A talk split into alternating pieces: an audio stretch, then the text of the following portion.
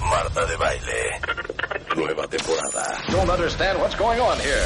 W Radio 96.9. Instagram, Twitter, Más invitados, más alegrías, los mejores especialistas. El día mágico es hoy. No te lances a tu sintonizar. ¿Cuál es el antídoto de la tristeza? La esperanza. Marta de baile en W. W. Marta de baile W. Nueva temporada 2021. Estamos donde estés. Y vamos a empezar con un maestro de maestros. Esto lo van a amar para todos los que alguna vez se han preguntado, ¿qué onda con la sangre? Ajá. ¿Qué onda con el sistema circulatorio? ¿Por qué una varice? ¿Por qué una pierna hinchada? ¿Por qué un trombo? ¿Por qué un trombo? Exacto. ¿Qué el trombo? Oye, ¿por qué un trombo? ¿Por qué un coágulo? Ajá, guácala. El día hay de hoy sangres está con más delgadas nosotros. y sangres más espesas. Claro. El doctor Manuel Marquina es angiólogo, cirujano vascular y endovascular, certificado por el Consejo Mexicano de Angiología y Cirugía Vascular, miembro de la Sociedad Mexicana de Angiología y Cirugía Vascular, experto en el tratamiento de varices, accesos vasculares, enfermedad arteria femoral, enfermedades de las carótidas, aneurismas de las aortas abdominales y accesos vasculares, coágulos, trombos y otras alegrías. ¿Cómo estás, Manuel? Bienvenido al programa. Hola Marta, hola Rebeca, gusto de saludarlos y gracias por la invitación. Muy contento de estar con ustedes una vez más. Oigan, es que es bien interesante, pero es impresionante cómo funciona el sistema circulatorio, qué onda con la sangre y qué hace, cómo se bombea. Muy interesante. Entonces empecemos desde arriba, mi queridísimo Manuel. ¿Qué onda con la sangre? Fíjate que el, yo cada vez que, vuelvo a repasar y a revisar todos los, los estudios, cómo funcionan, este, el tema horrible de la pandemia, que bueno, la tenemos hasta acá, pero al mismo tiempo no nos deja eh, al olvido en ningún momento. Eh, resulta que todo esto viene a la par porque nuestro organismo, la mejor defensa que podemos tener es cómo funciona el sistema circulatorio, es nuestro sistema de patrullaje, de bombeo, de nutrición. Haz de cuenta como, eh, haciendo una analogía, imagínate una ciudad futurista, ya sabes, esas imágenes donde de repente abren unas puertas y te imaginas muchos coches este, volando, ¿no? Unos por un lado, otros por otro. Es un sistema súper dinámico y resulta que desde que estamos inútero, desde que estamos en, dentro de nuestras mamás, nuestras células cardíacas, cuando se juntan, empiezan a latir como un solo elemento y de ahí hasta que nuestra vida se termina, no dejan de funcionar un solo momento. Gracias a eso estamos platicando, gracias a eso podemos defendernos de las enfermedades y también cuando se alteran esos sistemas, se descomponen, es cuando vienen las varices, los coágulos y todas las enfermedades de algún modo tienen que ver con la conexión de los sistemas de patrullaje y de nutrición. Wow. ¿Qué tal, chulita? Oye, ¿puedo decir algo que me pasó rápidamente que viene al caso? Cuando me operaron a mí de emergencia espantosa de la vesícula, de pronto, este, pues todo bien y, y bueno, cuando me dicen que me tienen que meter de urgencia, pues 15 minutos antes me aventé entre el nervio, entre buscar el número del seguro, etcétera, etcétera, me aventé media cajetilla de cigarros, ¿ok? Ese es un antecedente. Media. Bueno, entonces Oye, espérate, y abro paréntesis. Me habla el doctor, que es César de Canini. Me habla y me dice, oye, hija, ya voy a operar a tu amiga. esta Pero niña, te voy a decir una cosa, la andábamos buscando y no la encontrábamos. La encontramos afuera y cuando la metimos de los pelos la- al hospital, o sea, la metimos ya a que ya se registrara, me dice, ya se va, he fumado media cajetilla de cigarros. O sea, dile que le baje, que la voy a operar en media hora, que no sea así conmigo.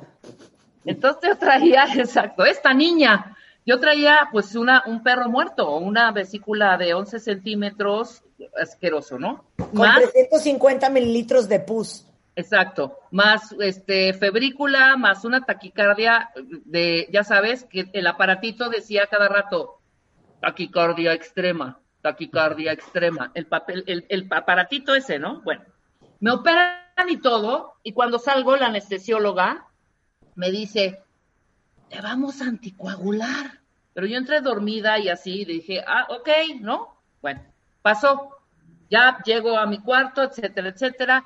No me anticoagulan, pero me dice Teganini eh, rápidamente, porque Teganini tiene siempre mucha prisa y está visitando a todos sus pacientes y me dice, no, no, no, niña, niña, está todo bien, perfecto, nada más que hubo aquí un shock sistémico en tu, en tu organismo y la sangre estaba como espesa en ese momento. ¿Qué me pasó? Mira, exactamente, exactamente ese momento, fíjate, cuando tú empezaste con las molestias, cualquier molestia que hayas tenido al inicio, te generó una señal de, oye, aquí anda, algo mal, algo no está funcionando. ¿Y sabes qué es lo que ocurre? Que precisamente la zona circulatoria de tu vesícula cuando hay un proceso inflama, cuando se inflama, haz de cuenta que todos los policías que estaban patrullando de repente dijeron, oye, aquí hay, algún, aquí hay algo que no está bien, entonces te manda la señal a tu organismo y se empieza a inflamar y empieza a trabajar más el sistema circulatorio, pero llega a ser tal la inflamación, o sea, probablemente tu fortaleza del organismo y un poquito en el que uno dice, bueno, pues probablemente fue gastritis, ahora va a pasar, pero en realidad en tu organismo todo el tiempo se está generando un estado inflamatorio, o sea, va creciendo la inflamación, te va mandando la señal de que algo no está bien y al mismo tiempo llega a ser tal la, digamos, el, el, estado de congestión de la vesícula, digamos, ¿no? Que haz de cuenta como si a un globo lo empiezas a llenar y a llenar y a llenar y a llenar hasta que ya no puede ni salir ni entrar nada, ¿no? Y eso puede ser, eso genera sustancias en tu organismo que pueden poner en riesgo tu vida y además se pueden tapar las venas o las arterias. Ok. Por eso, a pesar de que tú estabas muy eh, cigarros, este, cuando don César te andaba buscando, ¿no? Para operarte, en realidad lo que estaba pasando es que tu organismo ya estaba en un punto en el que decía, oye, si ya no me arreglas con esto, pues esto va a pasar una cosa grave, ¿no? Y entonces se vuelven coágulos, tal, y en unos minutos ya, eh, ya tienes... Te mueres, Rebeca. En riesgo, Rebeca. Cállate, ah, te mueres conmigo del susto, Marta. Ya entendí. y esa medición, nada más rápido, me habían, me estaban midiendo cosas que yo tenía, que tenía yo que tener 300 en la sangre, no sé qué medición, y tenía 700, tenía 1000. Estaba yo arriba de rango 1000 de esos 300 algo de mi sangre. Y pues obviamente me pusieron las mangas de las piernas, esas máquinas, me las pusieron una noche y bueno, afortunadamente no recurrí a la, a la anticoagulada y salió todo muy bien. Al otro día ya estaba yo en mi casa, ¿no?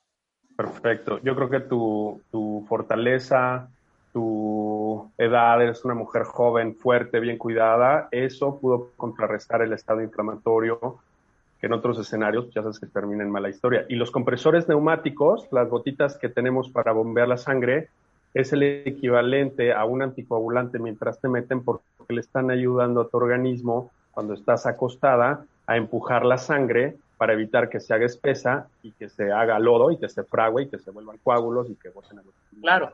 O sea, me pudo haber dado un, un coágulo, un trombo y me pudo dar una tromboembolia pulmonar o cerebral y me muero. Para que lo oiga Marta. Sin duda. Me valore. Tal cual. Es que me da risa que el doctor Manuel acaba de decir que Rebeca es una mujer joven. ¡Hoy es cumpleaños de Rebeca!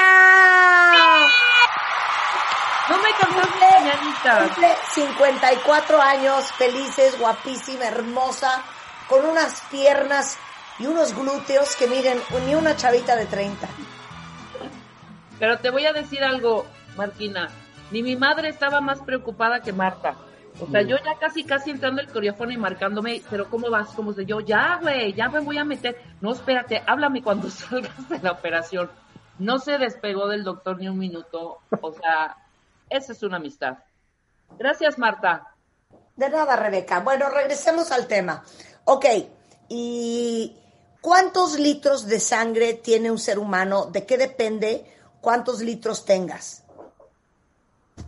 Mira, el, regularmente un adulto promedio tenemos 5 litros de sangre circulando en este momento cada uno de nosotros, de los cuales el mayor porcentaje es el agua. Fíjense cómo vamos a llegar a la parte más básica, y es lo que platicaba precisamente ayer con una paciente, que el estado de hidratación de una persona, es decir, la cantidad de agua que tú tienes viene de lo que ingieres básicamente. Entonces, esos 5 litros de sangre el dominante es agua y un porcentaje muy pequeño pero muy eficaz son los nutrientes, el oxígeno, todos los minerales y, las sustancias que fortalecen nuestro organismo son una parte menor, pero son la parte que nos mantiene al organismo, ¿no? De tal manera que la, inclusive hasta el humor con el que amanecemos hoy es que si tú ayer tuviste una cena muy cargada de, azúcares, de colesterol, y al otro día puedes levantarte malas y tú no sabes ni por qué. Y es que tu organismo te puede estar reclamando que tú tuviste un exceso de tal o cual sustancia, incluyendo las sustancias naturales, por ejemplo, los azúcares, ¿no? Y tú dices, oye, ¿por qué tengo cefalea el otro día si eh, solo me tomé dos copas de champaña, ¿no? Y es que la champaña, por ejemplo, tiene una carga alta de azúcar. Entonces al otro día te duele la cabeza y es porque estás deshidratado. Esa es, o sea, es una, es una razón por la cual nosotros, el simple hecho de hidratarnos, como todos lo estamos haciendo seguramente ahorita, mientras trabajamos, mientras estás en la oficina, cuando pasas corriendo, este, cuando antes de entrar al quirófano procuramos tomar un poco de agua porque no sabemos si iba a ser muy tardado. Entonces, eso es fundamental el estado de hidratación para que todas las sustancias del organismo circulen en todo el organismo y se puedan diseminar hasta la punta de todas las células que nosotros eh, tenemos para que tengamos una eh, nutrición y un estado de defensa adecuados. Ya, ahora pasemos a algo bien interesante y esta es pregunta para todos ustedes, cuentavientes. ¿Quién de ustedes sabe qué tipo de sangre es? Mándemelo por Twitter porque es increíble que muy pocos sabemos qué tipo de sangre somos. Pero a ver, ¿cuáles son los tipos de sangre que hay? Eh, ¿Cuántos grupos sanguíneos hay? Este, y, de qué depende que seas A o B o AB o O positivo o O negativo o RH? Sí, así como, así como heredamos todos los patrones eh, eh, de nuestras familias, es decir, el color del cabello, el color de ojos, el tono de voz. Así heredamos el tipo de sangre. Cada uno tenemos un marcador de sangre que nos identifica hacia un grupo de personas. Por ejemplo, en un estado de emergencia, el más común es el O positivo, ¿no? Y entonces hay O positivo, hay A negativo, hay A positivo, hay A negativo, hay B positivo, hay B negativo y la combinación de A con B, ¿no? Es decir, es una lista de... Si tú, al, eso es muy importante, lo que dice Marta es que nosotros estamos obligados a saber, así como nuestro género nuestra edad, nuestro tipo de sangre, porque si tú llegas de estado de emergencia, por ejemplo, el caso de Rebeca, ¿no? Que llega de urgencia, bueno, Rebeca igual tiene toda la mano y toda su información, pero supón que Rebeca llegó este, y, no hubo eh, mayor em, probabilidad de tener información. Si Rebeca sabe su tipo de sangre y la dice, entonces, y requiere una transfusión, ah. entonces te mandan el tipo de sangre que tú ya conoces. Si no, si, te, si te ponen una que, por ejemplo, no es, tu organismo va a mandar una alerta y va a decir, oye, aquí hay una sangre que no es mía.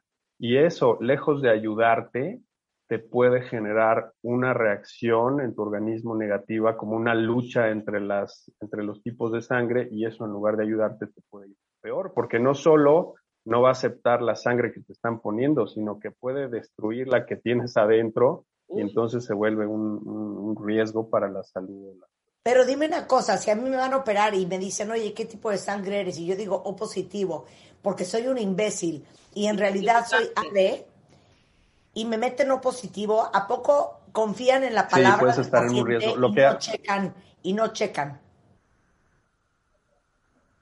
Sin duda, no, siempre se checan de manera rutinaria. Lo que hacen es de tu muestra de sangre, hacen una prueba rápida, se cuenta, mezclan, ponen una gotita tuya y mezclan los diferentes tipos de sangre que tienen para poner y confirman que tú eres compatible con la tuya o con alguna otra. Igual si una persona llega, por ejemplo, inconsciente, hay un tipo de sangre universal que no te va a hacer tanta reacción y entonces te la transfunden sin, sin, hacer. Ellos hacen pruebas rápidas y las tienen rápido, las, tienen en minutos, ¿ves? Pero este, si tú no tienes esa, este, esta información, te mandan la que es más compatible con todas para que tú tengas el mejor resultado posible.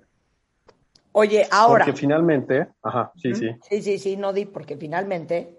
Entonces, entonces, finalmente, la, la, o sea, lo más importante, regresando al tema circulatorio, es que si tú no tienes eritrocitos y si tú no tienes sustancias que te generan esa calidad de sangre, entonces no te va a poder llegar oxígeno, no te van a poder llegar nutrientes y tus órganos van a empezar a fallar, que es lo que pasó con una amiga muy querida que tú y yo conocemos. Entonces el organismo empieza a sacrificar sangre de los, de los órganos vitales y, precisan, y por eso se empiezan a poner morados los dedos, ya sabes, ¿no? La historia. Claro, claro. Oiga, oye, y dime una cosa, Tú has oído, este es un gran paréntesis, pero yo no sé si ustedes lo han oído, cuentavientes, que dicen ahora que si eres tipo O positivo es más difícil que te dé COVID. ¿Ya oíste eso? ¿Por? Sí, hay algunos, sí, hay algunas, este, em, mira, con la velocidad a la que nos han atacado, y ya, ya pasó un año que llegó aquí con nosotros, estamos a nueve días de, que nos el COVID aquí en México, este, sigue habiendo, así como ya hay eh, eh, una información muy sólida, eh, hablando científicamente, también hay muchas teorías que tienen, que se están basando en una cosa que nosotros le llamamos casualidad, que no es lo mismo que causalidad. Es decir, tú tomas mil pacientes que tuvieron COVID y resulta que de los mil pacientes, menos de la mitad eran no positivos cuando en realidad el O positivo es el más común. Entonces dices, oye, ¿por qué? ¿Por qué a los O positivos les está dando menos?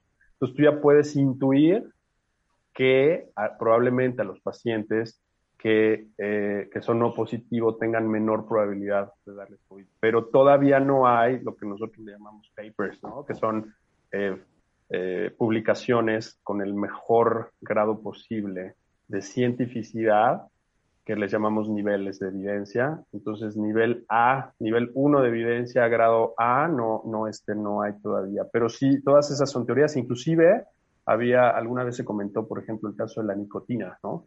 Y entonces había una relación de gente que decían, oye, pues ellos están fumando y no les está dando. Y al mismo tiempo decía, no, pues no quiere decir necesariamente que, no quiere decir necesariamente que tengas que irte a fumar mucho y que eso no te, y que eso te vaya a proteger del COVID.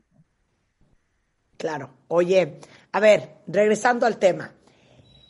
¿Qué es lo que hace la sangre y cómo bombea la sangre el corazón? Sí, como te decía, desde, desde que estamos eh, de bebés y las células que están diseñadas para el corazón se unen. Haz de cuenta, las células al inicio van en grupos pequeños y así como cuando tú buscas un grupo de personas que bailan de una manera, ¿no? Ya sabes, que llevan un, un, son, ¿no? Entonces se encuentran con otras y se van uniendo, de tal manera que llega un punto donde se forma el corazón, empieza a latir de manera uniforme y todas se juntan. Se forma el corazón y desde que nacemos empieza a latir como un motor. O sea, es, es yo, le, yo lo comparo con lo que llamamos energía autosustentable, porque el mismo corazón se nutre de la primera ramita que, que manda sangre la primera se va al mismo corazón para que funcione. Tú te de cuenta que es un, es un globo que, tiene músculo. Entonces, como cuando nosotros hacemos, ya sabes, un, este, caminamos y se contraen nuestros músculos, así lo hace el corazón, generado por un por un impulso eléctrico, haz de cuenta, por un, tienes una pila que manda la señal para que el corazón empiece a latir y de ahí se empieza a bombear la sangre hacia todo el organismo de manera uniforme. Nosotros le llamamos flujo laminar. Esto quiere decir que cada quien, o sea, dentro, del, dentro de, los vasos sanguíneos que son como una manguera, la sangre viaja y cada quien, hace cuenta, toma su carril, o sea, cada quien va en su línea. Y luego imagínate que vas a una carretera y te vas a salir, ¿no? Te, te vas a salir. Y esa salida, en lugar de llevarte a tu casa, te, lleva al riñón, y la otra va a los pulmones, y la otra va al... Entonces, es una cosa maravillosa, una máquina increíble, pero depende de que las condiciones del organismo estén funcionando bien para que se pueda dar de buena forma la irrigación sanguínea Ok. hacia todo, hacia todo el organismo. Eso es lo que pasa. Y obviamente, sí. Y, obviamente.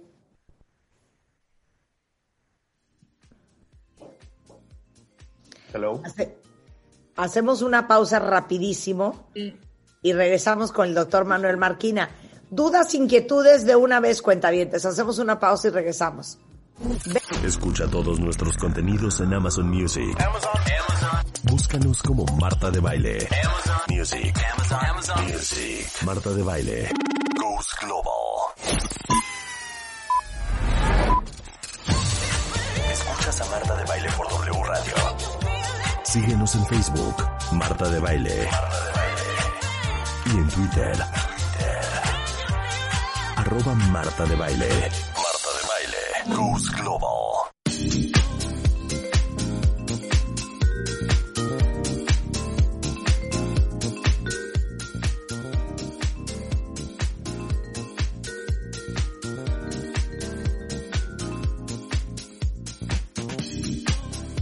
De regreso en W Radio, son las 10.30 de la mañana y estamos hablando con el doctor Manuel Marquina sobre el ABC de la sangre y todo el sistema circulatorio.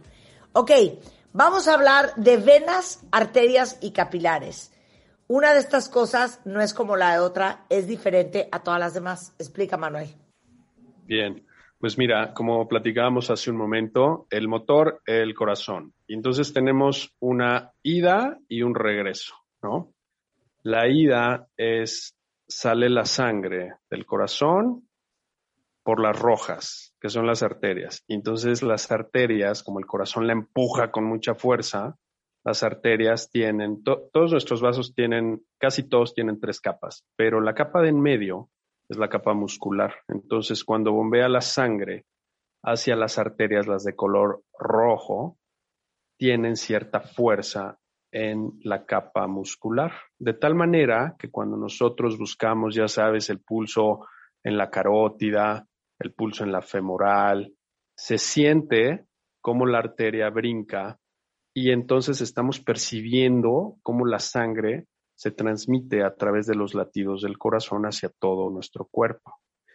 Cuando llegan a las partes más lejanas de todo nuestro organismo, de todos nuestros em, órganos, entonces se hacen, llegan a unas venas muy, a unos vasos, perdón, muy pequeños que se llaman capilares.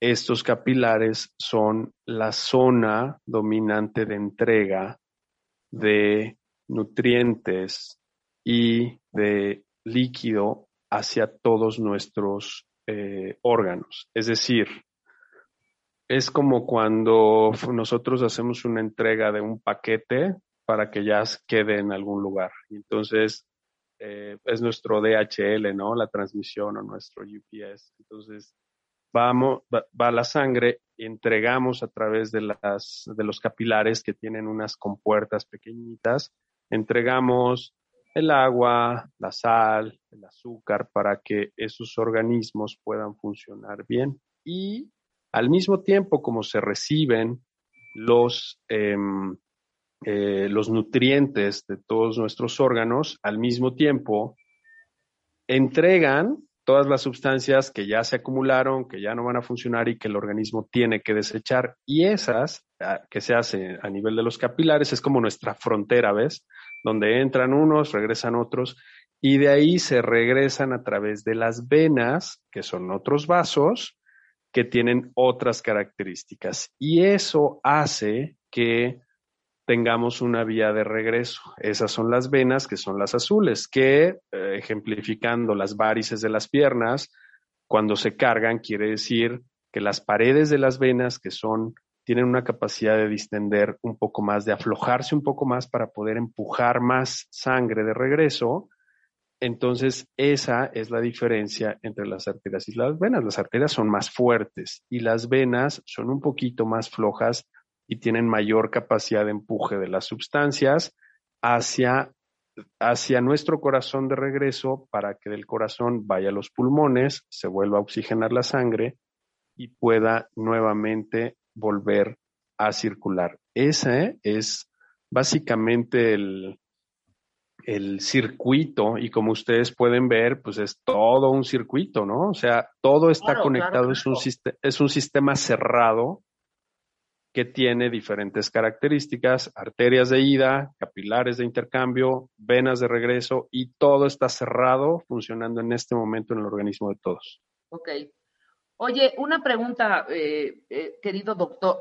Mira, mucha gente ahorita en la pandemia, por este temor a que el bicho que de pronto eh, con esta guerra de cetoquinas y todo este rollo empieza a provocar ya en, en, en, avanzada la enfermedad este tipo de coágulos y, llega a, dar trombosis, etcétera, etcétera. Mucha gente para prevenir se está aventando la Protect, la, aspirina Protect. Es bueno estarla tomando, o sea, estoy hablando de gente a partir de los 35 a, a, más, a más grandes, ¿no? Pero es contraproducente, adelgaza demasiado, sí sirve o, de plano, o sea, ¿para qué estarte metiendo cosas que después pueden ser contraproducentes para tu cuerpo, no? Esa, esa pregunta, Rebeca, yo creo el, el parteaguas del último año y medio en el que hemos tenido que estar viendo pacientes que tienen cierto riesgo de generar un coágulo provocado por el tema de COVID. COVID nos golpeó tan rápido y tan fuerte que no supimos cómo se comportaba. Al principio, por ejemplo, en el área de Lombardía, ustedes saben ya la historia de memoria, pero en Lombardía cuando les pegó de golpe, intentaban usar unos anticoagulantes y como no les funcionaban porque, se, porque seguían muriendo a la velocidad a la que estaba ocurriendo, entonces decían, no, no, no, estos no nos están funcionando. En realidad ya se vio que dependiendo del grado de enfermedad, la velocidad, etcétera, se van haciendo recomendaciones de cuándo, y este es el tema yo creo que más importante, yo espero que todos en el mundo estén escuchando esto que estamos platicando, porque este es el tema de, mayor discusión y, este, y preguntas de, de, qué es lo que está pasando y en qué momento tú te debes de tomar o no una aspirina. Si toda la gente debe de tomarla, independientemente de que tengas o no COVID, si esto te va a evitar o te va a proteger, si tienes COVID con síntomas leves, moderados, y obviamente, bueno, los severos que son cuando están hospitalizados o inclusive hay gente que está muy delicada en casa porque están saturados los hospitales, qué tipo de anticoagulantes deben de, tomar. Entonces ahí te va. Esto, Rebeca y Marta, es súper importante. Si tú, nosotros, cada vez que, que alguien nos pregunta eso, nosotros en automático hacemos una escala de valoración de riesgo tromboembólico, es decir, qué posibilidades tiene cada persona de hacer un coágulo relacionado, digamos, a la enfermedad, ¿no? O por una cirugía, que fue lo que te dijeron, ¿no? Entonces, si tú eres una persona joven que no has tenido eventos de trombosis, ¿no? Que tienes, que no, puedes tener un sobrepeso leve, pero no estás en un peso muy avanzado, que haces algo de ejercicio, que tratas de fumar lo menos que puedas, que tomas agua, es decir, tus, tus eh, probabilidades de hacer un coágulo de acuerdo a todas estas escalas que hacemos son bajas, entonces no se recomienda ninguna medicación, pero sí se recomienda que estés hidratado, que hagas ejercicio, que duermas a tus horas y toda la lista de, de recomendaciones que los doctores te hacemos para que tengas la mejor vida posible, ¿no? Si tú tienes un riesgo intermedio, entonces, dependiendo del escenario, puedes usar antiagregantes como la aspirina o el clopidogrel. La aspirina es el ácido acetil salicílico. La aspirina es el nombre comercial. El nombre es ácido acetil salicílico o el clopidogrel, que son los dos antiagregantes. Hay más, pero esos son los más comunes. Y si tú, te, te voy a poner un ejemplo, y entonces yo llego y estoy, yo tengo 45 años, pero además tengo un sobrepeso muy marcado y además eh, fumo eh, cajetilla y media al día y además no hago nada de ejercicio y además me da COVID y empiezo a tener desaturación, me empieza a faltar el aire, etcétera.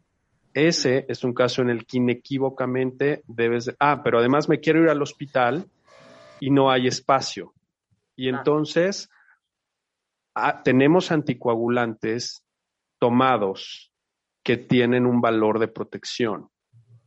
En ese momento tenemos que hacerlo. Y en México, fíjate que tenemos cuatro anticoagulantes de los que les llamamos modernos o nuevos, que ya no son nuevos, ya tienen 10 años, y tenemos todos, o sea, todos los que, o sea, los mejores que te pueden ofrecer en el mundo los tenemos en México, y en esos casos los indicamos cuando nosotros hacemos el cálculo de riesgo de hacer un coágulo, pero no es como tan deliberado que te puedas tomar la aspirina. Es decir, a lo mejor tú me dices, oye, pues probablemente no me haga daño que me tome una aspirina. Sí, pero ¿qué tal que tú traes una gastritis y si empiezas a tomar aspirinas de más, entonces te vas a hacer una gastritis mayor, pues llegar a tener un sangradito por el intestino sin necesidad de tenerlo y además tampoco te está confiriendo una mayor protección de que tú puedas hacer un coágulo si tú eres una persona que puedes caminar y puedes tomar agua y puedes usar tus calcetines de compresión. Claro, claro. esas son las escalas. Claro, por supuesto. Si estás sano, estás en un peso ideal, estás haciendo ejercicio, no una cosa exagerada, pero bueno, tienes tus hábitos diariamente eh, bastante equilibrados, no es necesario estarte metiendo un chocho que nada que ver, pues. Así es, que no es necesario y que si tú te enfermaste de otra cosa o ya tomas otro medicamento, le quitas un espacio a un medicamento que puede tener un mejor efecto en tu organismo. Es decir, la intención siempre es buena, pero no nos debe ganar la paranoia de pensar que eso te va a salvar y tampoco tienes que estar pensando que te va a hacer un coágulo el hecho de que te pueda dar COVID. Es decir, los cuidados generales para todos siguen siendo las medidas de protección a la salud, que es, y es lo que, lo que platicamos al inicio, ¿no? O sea, vuelves al inicio a decir, este, si tomas agua y te mantienes hidratado, ese es un hecho que te protege de hacer coágulos per se, ¿no? Cuando en realidad tú puedes estar pensando en la aspirina, pero mejor si te tomas un litro y medio, dos litros de, agua, esto se calcula igual por peso, pero eh, regularmente si son de 35 mililitros por kilo por día para una persona, es decir, si yo peso 80, a mí me tocan dos litros 450 de agua. Entonces, en promedio, estás hablando de dos litros más menos de agua, ¿no? Y tampoco se trata de que te tomes el tinaco completo, solo que no se te olvide que tu cuerpo funciona dominantemente con un buen estado de hidratación. Entonces, tómate tus eh, tragos de agua y eso te va a mantener en buena forma. Maravilloso. ¿De qué se enferma el sistema circulatorio? Uf, esa creo que es la pregunta más difícil que, me has hecho, porque si, si yo te digo de qué se puede enfermar, bueno, y te digo de todo, bueno, pues me vas a, me vas a cancelar la, la, este, la transmisión en este momento. La realidad es que sabiendo que el sistema circulatorio es un sistema de transporte, si tú tienes un problema en uno de los órganos, por ejemplo, se te, te pegaste en el pie y te inflamaste, eso genera sustancias y entonces el organismo empieza a trabajar más. Esto es como una, máquina. No es, no es una analogía ideal, pero tú tienes un coche y entonces empiezas a correr el coche, pero si se te olvidó ponerle aceite o le pisas el acelerador durante mucho tiempo, entonces empiezas a aumentar la, la fuerza y la carga para ese coche. Y llega un punto en donde empiezas a, forzarlo. La máquina se empieza a forzar. Y eso hace que los sistemas se desgasten. De ahí tú puedes ponerle la historia que tú quieras a cualquier enfermedad y todas finalmente implican al sistema circulatorio.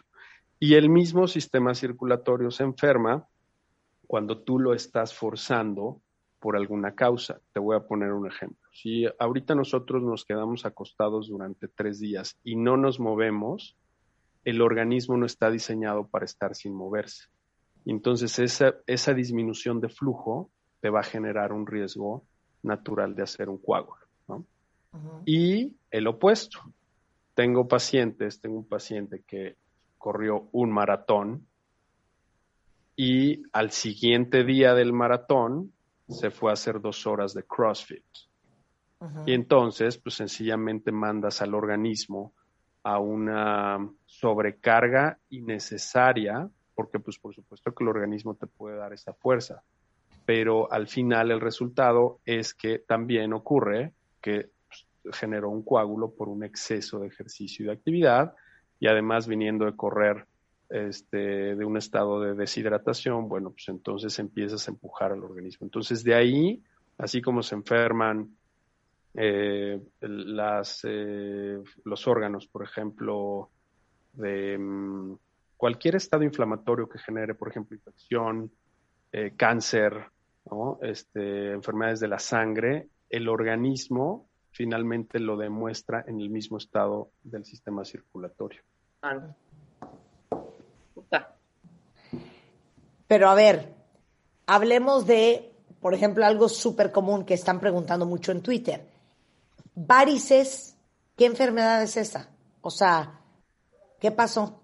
Sí, si, tú me permites, Marta, y yo, yo sé que queríamos descansar un poco del COVID, pero esta es otra pregunta frecuente que me buscan, ¿no? Tengo muchos pacientes que tienen varices, ¿no? Tienen insuficiencia venosa. Entonces me llaman muy alertas y me dicen, oye, doctor, este, me van a salir más coágulos si me da COVID. Es que yo ya tengo varices, o sea, yo ya tengo una enfermedad vascular previa. ¿Qué va a pasar si yo me enfermo de COVID, no? Entonces, sin duda el COVID genera un estado inflamatorio en el organismo y si tú ya tienes venas, pues si tienes un factor agregado, pero no se ha visto un aumento de enfermedad vascular relacionado al COVID porque tengas problemas venosos. Si tú, por ejemplo, en las venas, hablando, eh, recapitulando específicamente el sistema venoso, que son las que llevan la sangre de regreso y se manifiestan dominantemente en nuestras piernas porque son las que nos tienen de pie, y esa sangre va en contra de la gravedad. Entonces, cuando la vena se genera eh, mucha carga en el sistema circulatorio, pues entonces se aflojan las venas y eso genera las varices.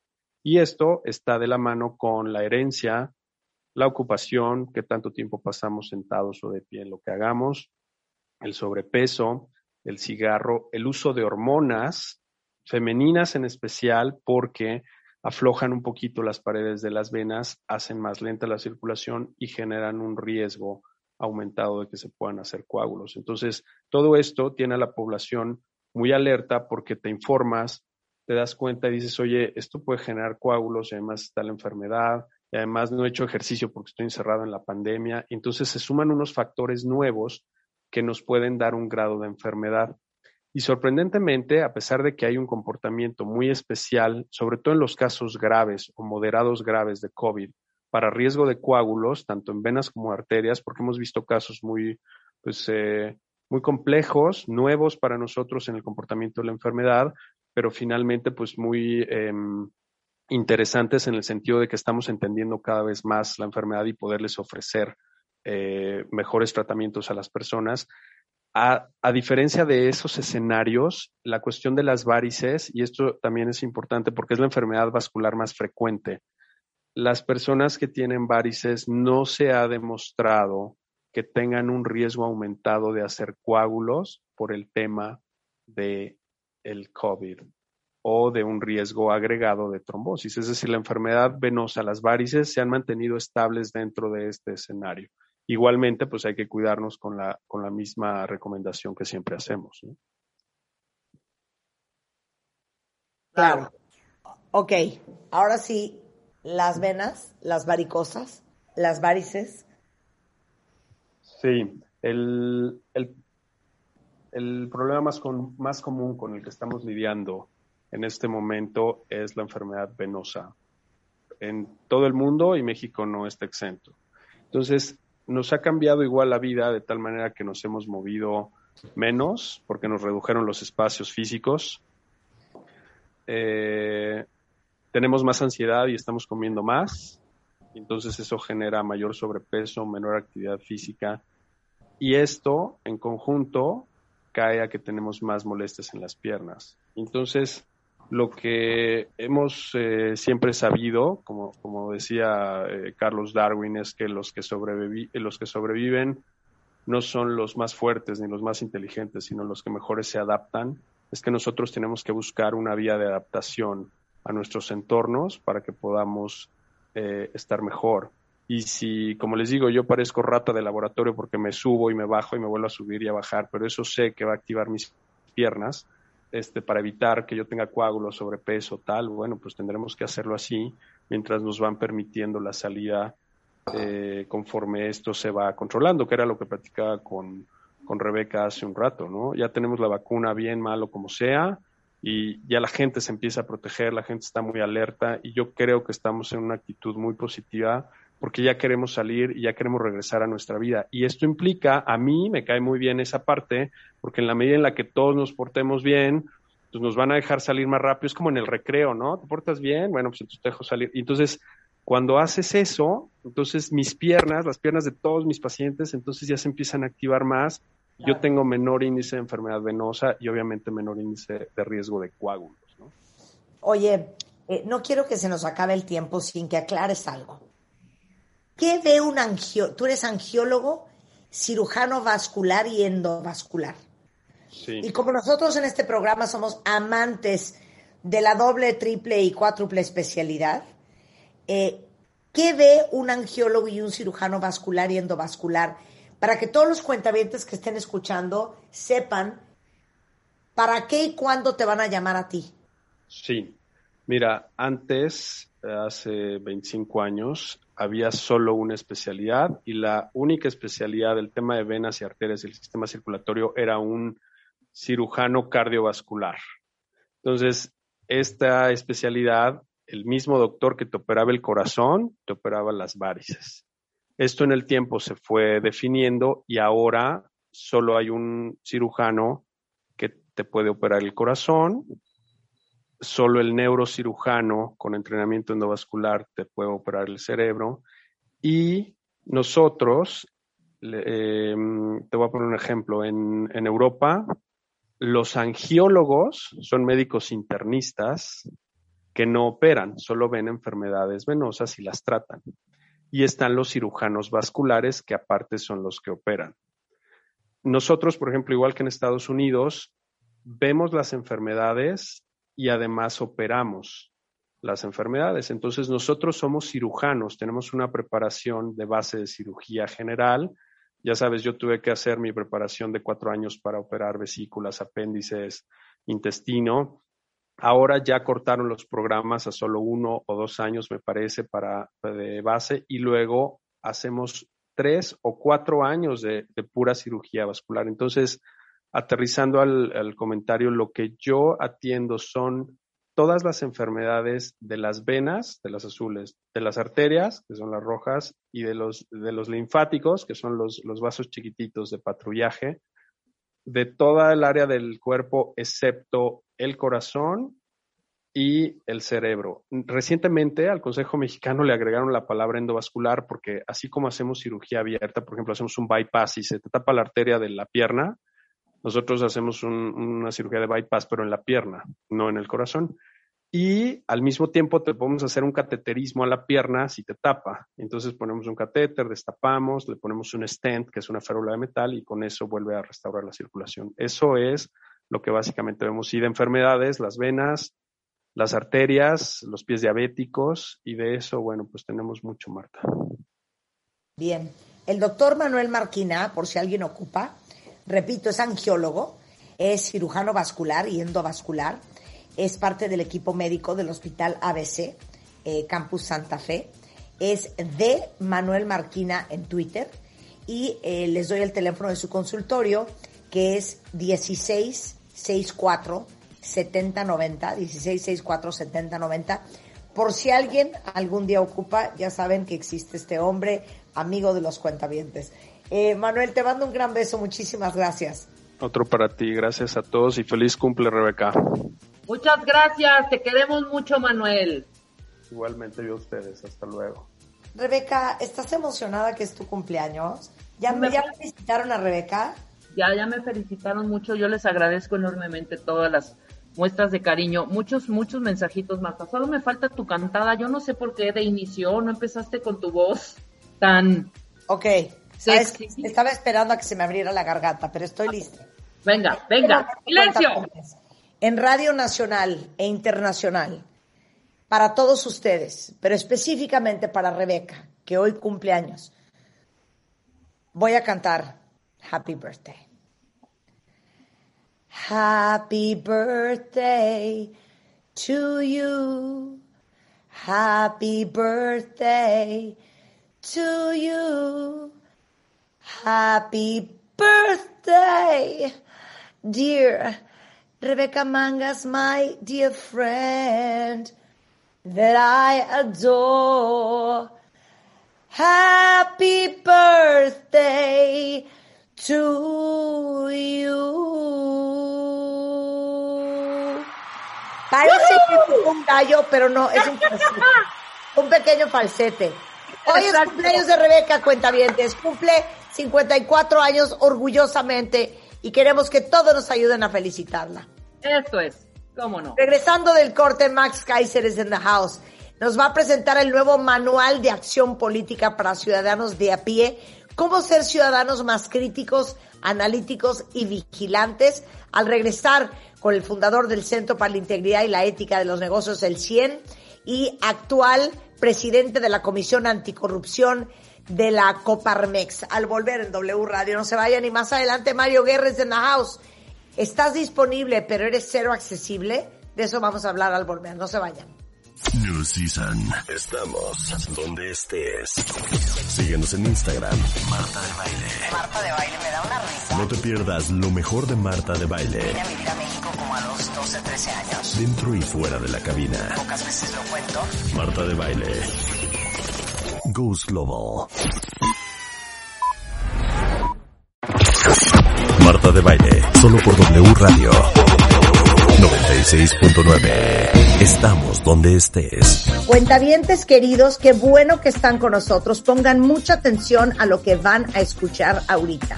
Todos necesitamos hacer marketing. Todos quisiéramos tener más lana para hacer más marketing para que el que hacemos para nuestras empresas, para nuestros negocios, para nuestras marcas.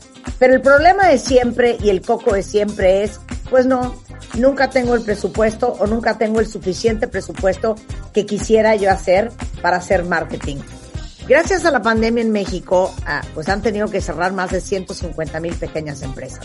Y créanme que entiendo el miedo, cuentavientes, cuando vamos empezando a veces apenas alcanza para la renta del local, para producir lo que sea que hacen y ni hablar de, de pagar obviamente la publicidad. Pero el día de hoy les traje una gran alegría y una super solución. Entonces, quiero presentarles a nada más y nada menos que Ariana Hernández. Ella es directora y fundadora de HR Comunicación, HR Films, HR Eventos.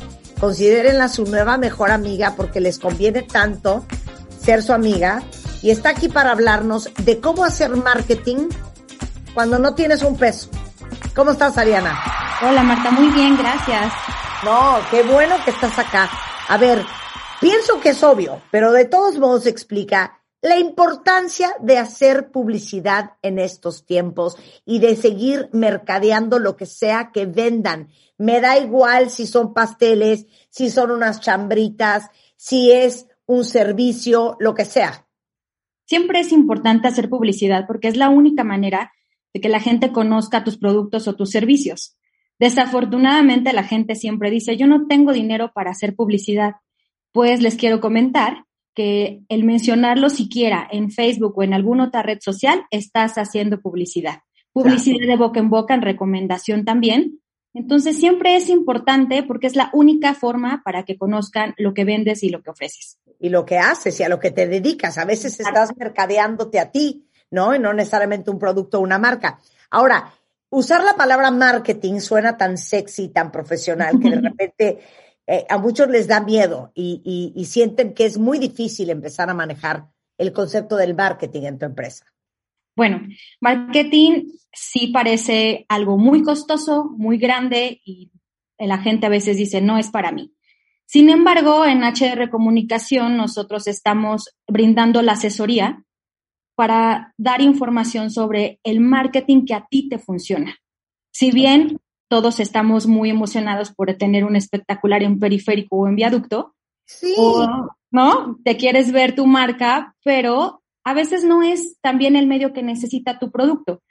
En la agencia lo que tratamos de desarrollar y lo que nos ha funcionado en ya estos siete años que vamos a cumplir em, es asesorar realmente lo que tú necesitas, que tu inversión esté muy bien situada en el medio que tú vas a requerir. Y eso es lo que nosotros brindamos a... No somos vendedores. Ok, entonces, número uno, lo que hacen en HR Comunicación es asesorarte en dónde tienes que estar para que te escuche y se entere de ti tu mercado meta. Exacto. ¿A qué voy? Les voy a poner un ejemplo perfecto de eso.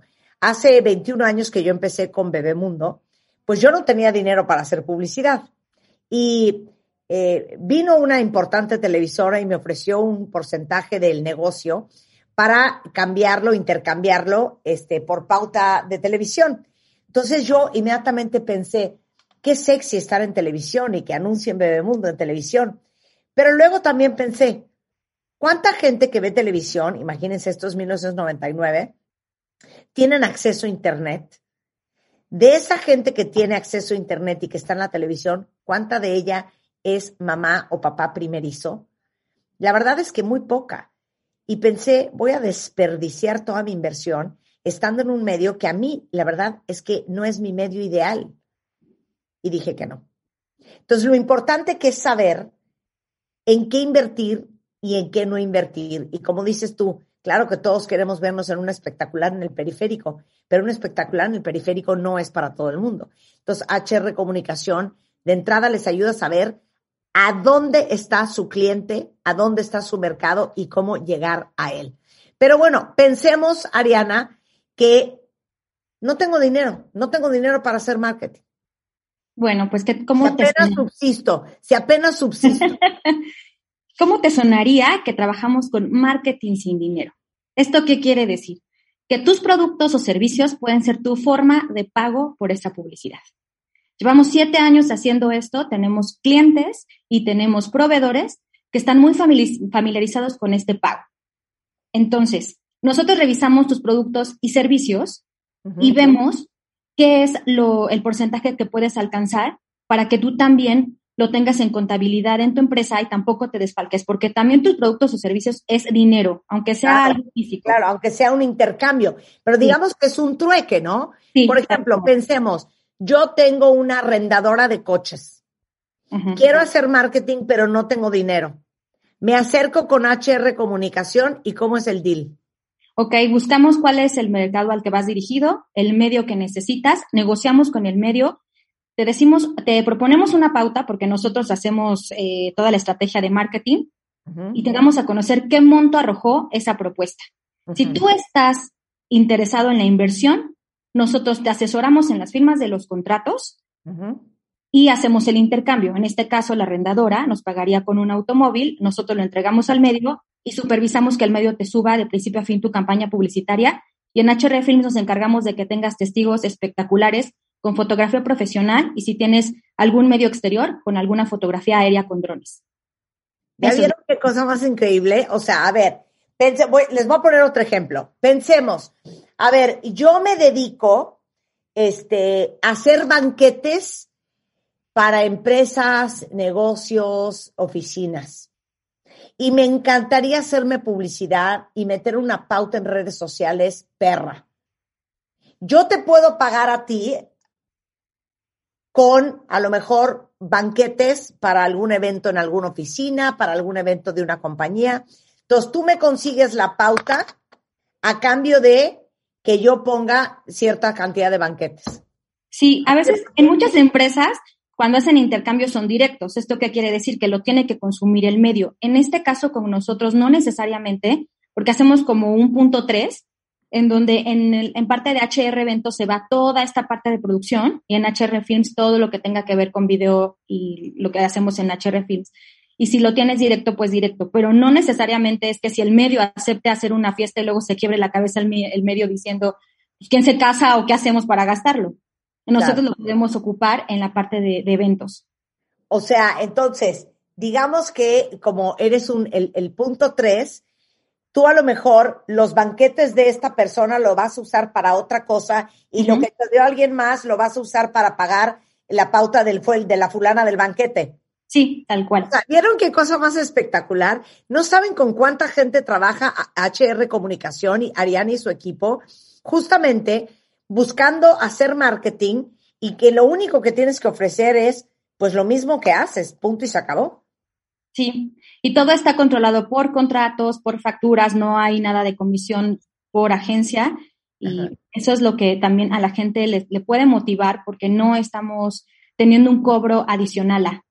Ok, vamos a poner, vamos a inventar que ya me di cuenta, lo sé y tú también te das cuenta que así es, que yo necesito 10 espectaculares en el periférico. Okay. Entonces, 10 espectaculares en el periférico pensamos que cuesta 100 pesos. Yo te voy a dar a cambio de esos 10 espectaculares que tú me vas a conseguir 100 pesos en especie de lo que sea que yo hago.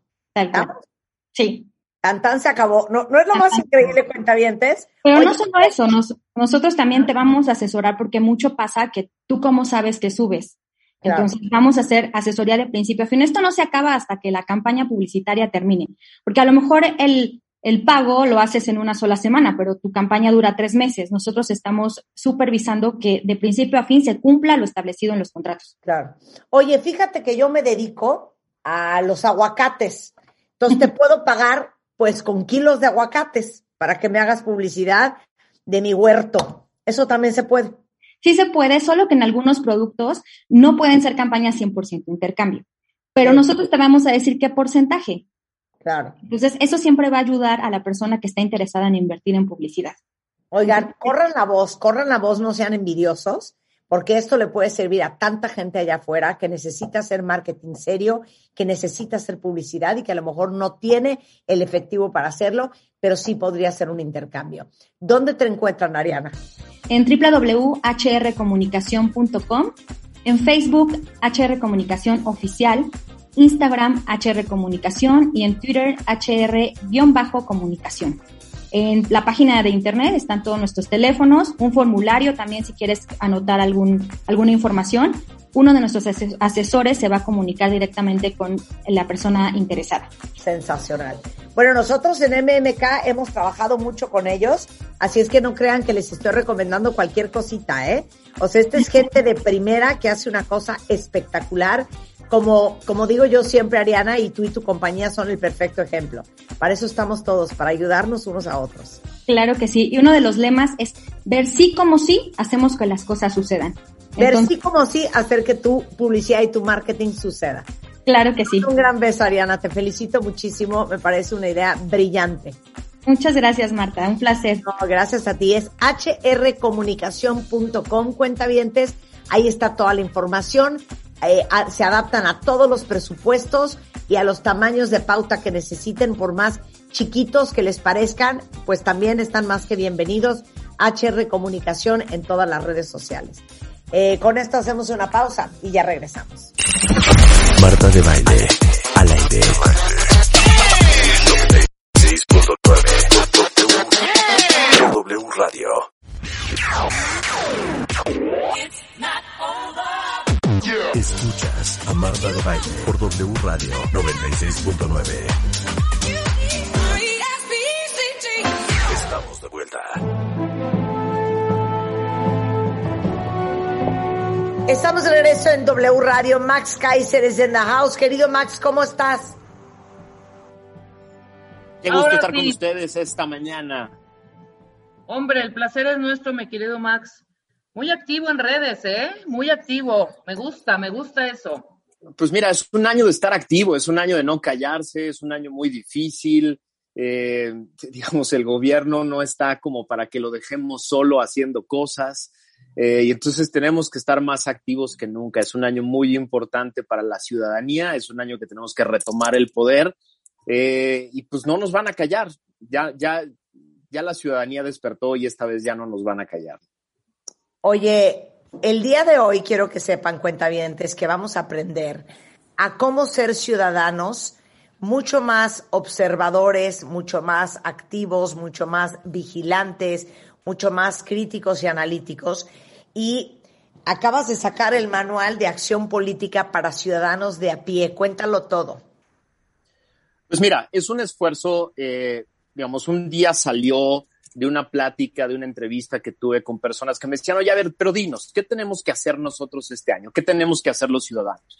Entonces yo echaba mi choro de toda la vida, ¿no? Acerca de la participación, de cómo tenemos que hacer cosas los ciudadanos, de cómo tenemos que joder al gobierno y no dejarlo solo, etcétera.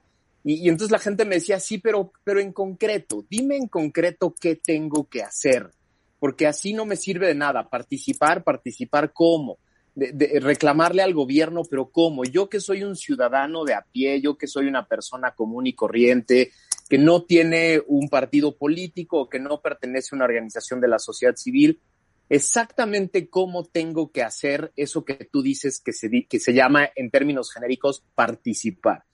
Entonces de ahí vino la idea, de ahí vino la idea de hacer un manual, un manual concretito, un manual específico, un manual en el que le digo a los ciudadanos, vamos a hacer la chamba de convertirnos en ciudadanos responsables que tomamos en nuestras manos la democracia. Pasó algo muy curioso cuando pasamos a la democracia en México en el 2000, cuando dejamos atrás el sistema de partido hegemónico. Todos creímos que ser ciudadanos, hacernos ciudadanos, nos iba a venir como natural. O sea, iba a ser algo que, que, que, que, solitos íbamos a aprender. La democracia solita nos iba a enseñar a ser ciudadanos, nos iba a enseñar a observar, a reclamar, a discutir, a ser parte de las discusiones. Y no, es una chamba que se tiene que hacer, es una tarea que se tiene que hacer. Toma mucho tiempo, eh, toma, se, se, se debe convertir primero en una disciplina, ¿no? Eh, después en un hábito, para que después se convierta en una cultura. No es algo que sucede de la noche a la mañana.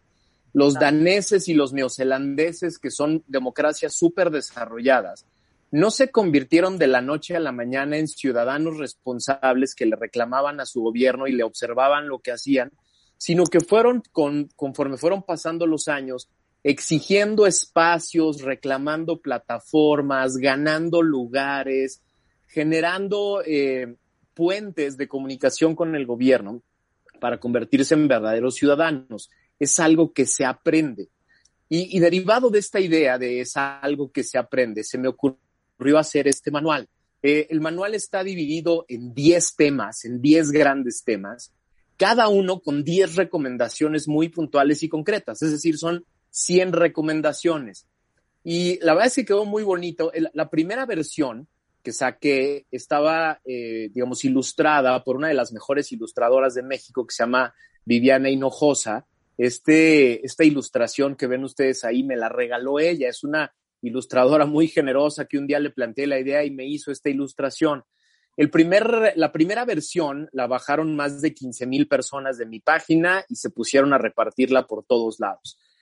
Pero en esta segunda edición, esta segunda edición quedó padrísima porque además de la ilustración de Viviana Hinojosa, eh, conseguí además que otros dos muy generosos artistas mexicanos, que son dos de los moneros más famosos, me la llenaran de sus ilustraciones. El monero Rictus del financiero y el monero Alarcón del Heraldo me regalaron 10 caricaturas para ir ilustrando cada uno de los paquetes de 10 recomendaciones. Y entonces se convirtió en una obra de arte muy bonita. Al día de hoy van más de 20 mil descargas, 20 mil personas tienen la edición 1 y la edición 2 de este manual y pues se está moviendo en redes, se está moviendo en diferentes lugares. Y pues la idea de platicarlo con ustedes me ilusiona mucho porque así puede llegar a muchas personas. La idea es que los mexicanos empiezan a, empiecen a aprender a ser ciudadanos de verdad. Claro, a ser ciudadanos de verdad. Que les digo algo, no lo somos, ¿eh? No, no, estamos muy lejos, de años luz de serlo. No lo somos, Maxer. Maxer, Maxer. Ese es, ese, es el nuevo. Eh, no lo somos, no somos ni de cerca. Eh, somos ciudadanos eh, muy flojos, somos ciudadanos muy quejumbrosos, somos ciudadanos poco informados, somos ciudadanos poco, poco formados en qué, se, en qué es el gobierno y cómo funciona el gobierno. Eh, digamos, somos muy sensibles, es decir, estamos ya muy, eh, muy sensibles a lo que está pasando en México. Ya entendemos que las decisiones de gobierno nos afectan. Ya entendemos que las cosas que decide el presidente y su gobierno generan un impacto directo en nosotros. Es decir, ya, ya tenemos claro que el gobierno y la política no es un mundo ajeno a nosotros. Eso ya lo tenemos muy claro. El problema es que no sabemos qué hacer con eso. No sabemos cómo reaccionar al impacto, a la frustración, al enojo. O sea, una vez que llegamos al hospital y no hay vacunas, o una vez que nos asaltan en la calle, o cuando perdemos el empleo, o cuando nuestra empresa tiene que cerrar porque no recibió ninguna ayuda en la pandemia, ya sabemos que eso fue provocado en gran parte por una falla del gobierno. Eso nos provoca un gran enojo. El problema es que después no sabemos qué hacer con ese gran enojo, no sabemos cómo procesarlo, no sabemos cómo darle un buen cauce y una buena y una buena salida a ese gran enojo, ¿no? Y de eso se trata empezar a ser ciudadano. Y el problema también es, y lo has dicho muy bien, ignoramos muchísimas cosas, no nos eh, no, no, no investigamos, no nos documentamos, no vemos cómo son las estrategias, no sabemos absolutamente nada, porque te voy a poner un ejemplo rápido, ahorita que tocaste lo de las vacunas. De pronto vi ayer eh, tweets de gente eh, tuiteando lo que estaba sucediendo, etcétera, etcétera, ok, eh, escuchamos la, una que ofreció una disculpa a la jefa de gobierno, Claudia Sheinbaum, diciendo que era el primer día y habían tenido algunas fallas, etcétera, etcétera, ¿no? Lo que yo no entiendo es por qué de pronto empiezan eh, a, eso es el no saber, me explico, es el no conocer, el no saber, empezar a, discutir en hilos, eh, hilos de Twitter en referente a es que tras de que se le están regalando las vacunas, se están queje y queje, por ejemplo, ¿no? Sí. Y tras de que les, se les están regalando. A ver, debemos conocer cómo es este proceso. No nos están regalando. Es un deber del Estado y además sale de los impuestos, nuestros impuestos, de los que rigurosa y religiosamente mes con mes pagamos. Sí, pero hay muchos este, monstruos que no pagan impuestos. No, me importa, yo sí pago. y el de al lado paga, y el de enfrente paga. A la salud, eh, todos tenemos derecho a la salud. Este es un gran ejemplo. Este es un gran ejemplo de cómo saber y entender nos daría la posibilidad de participar de mejor manera. Es decir, como tú bien apuntas, los mexicanos tenemos una serie de obligaciones, pagamos impuestos, estos impuestos se van al gobierno. Hay una constitución que dice que tenemos derecho al acceso a la salud. Hay una serie de leyes que dan a los mexicanos el derecho a tener acceso a las cosas que implican el acceso a la salud. Una de ellas es la vacuna. El gobierno con nuestros impuestos tiene la obligación de comprar vacunas y ponerlas a disposición de los mexicanos. El gobierno tiene la obligación de tener un buen sistema de salud que sea digno y justo y que tenga, le, dé a todos el mismo acceso. El gobierno tiene la obligación de generar una buena estrategia de vacunación en la que todos los mexicanos puedan ir fácilmente a tener una vacuna para evitar muertes y para evitar contagios. Todo eso lo tenemos que saber para después poder voltear con el gobierno y decir, ¿dónde están mis vacunas? ¿Cómo puedo acceder? La de COVID, eh, Max, la de influenza, la de todas las vacunas, todas, todas las medicinas, todas, todos los servicios de salud. Es un gran ejemplo porque justo de eso se trata el manual. Es decir, el manual se trata primero de entender el problema, primero de entender cuáles eran las obligaciones del Estado, cuáles eran las obligaciones del gobierno, qué tenía que hacer. Después, ¿Cómo puedo yo reclamar? ¿Cómo puedo yo utilizar las redes sociales para reclamar? ¿Qué cosas tengo que reclamar, qué otras cosas no? ¿A qué cosas tengo derecho adecuadamente y a qué cosas no tengo derecho? ¿Cómo puedo ser más eficaz en la utilización de las redes sociales para reclamar directamente a las personas que son responsables? ¿Cómo no meterme en eh, fake news y en cosas que no son ciertas? ¿Cómo no meterme a tendencias que no valen la pena? Por ejemplo, ¿cómo no malgastar mi tiempo con los pantalones mal cortados del presidente o con el, por ejemplo, ayer el presidente dijo, vamos a tener una vacuna que se llama la vacuna patria. ya, déjalo ahí, exacto. Es el, es el típico, es la típica cortina de humo que utiliza este señor, ¿no? Para no hablar de lo importante. Entonces, en el manual lo que le digo a la gente, no te metas en esas cosas. Olvídate, si quiere hacer una vacuna que se llame patria, que haga una vacuna un día si puede, que se llame patria. Hoy lo importante es que se tienen que vacunar a 160 mil adultos mayores todos los días. Cada día tienes que vacunar a 160 mil adultos mayores si quieres conseguir la meta de 14.4 millones de adultos mayores vacunados en 90 días. Eso es lo importante. lo que le digo hoy a la gente es, olvídate de cómo habla, olvídate de lo que come, olvídate de sus pantalones, olvídate de la vacuna patria. Hoy lo importante es que te informes de las cosas que valen la pena.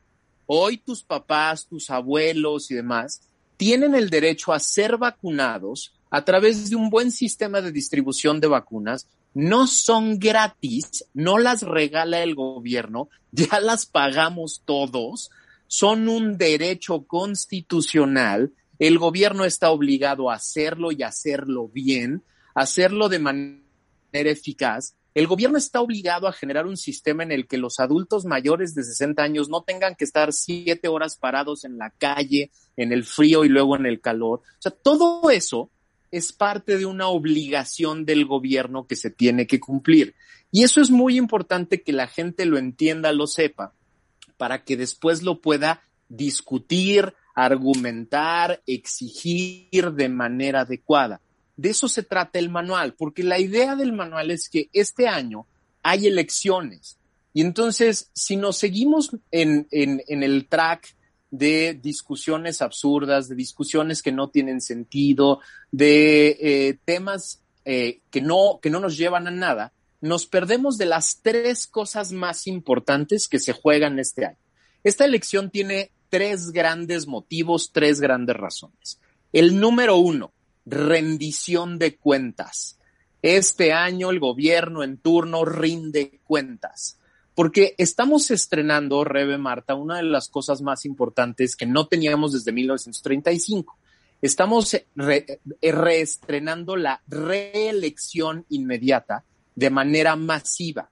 Por primera vez los mexicanos podemos reelegir o no a presidentes municipales, miembros del ayuntamiento, diputados locales y diputados federales que son la mayoría de las elecciones que se van a jugar este año. Son 21 mil cargos en juego. La gran mayoría de estos cargos son cargos que tienen reelección.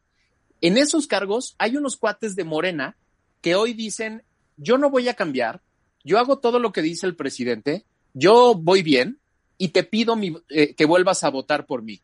Entonces, la elección de este año es que tú, mexicano, puedes decidir si les regresas el cargo a esos señores o no el primer gran motivo de esta elección es la rendición de cuentas. El segundo gran motivo de este año de la, de la elección es el equilibrio de poderes. Está desequilibrado el sistema. Un partido tiene demasiado poder y por eso hace lo que quiere, en donde quiere. Por eso no discuten las leyes, por eso pueden echar a perder el, el sistema energético del país.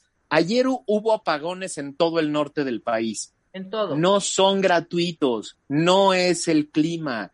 El señor Bartlett destruyó el sistema eléctrico mexicano a través de cancelar contratos de energías limpias que ya estaban en activo generando muy buena energía, muy buena electricidad en el norte. Entonces, no sucedió de gratis, no es la nieve que cayó en Monterrey, es una falla sistémica generada por decisiones.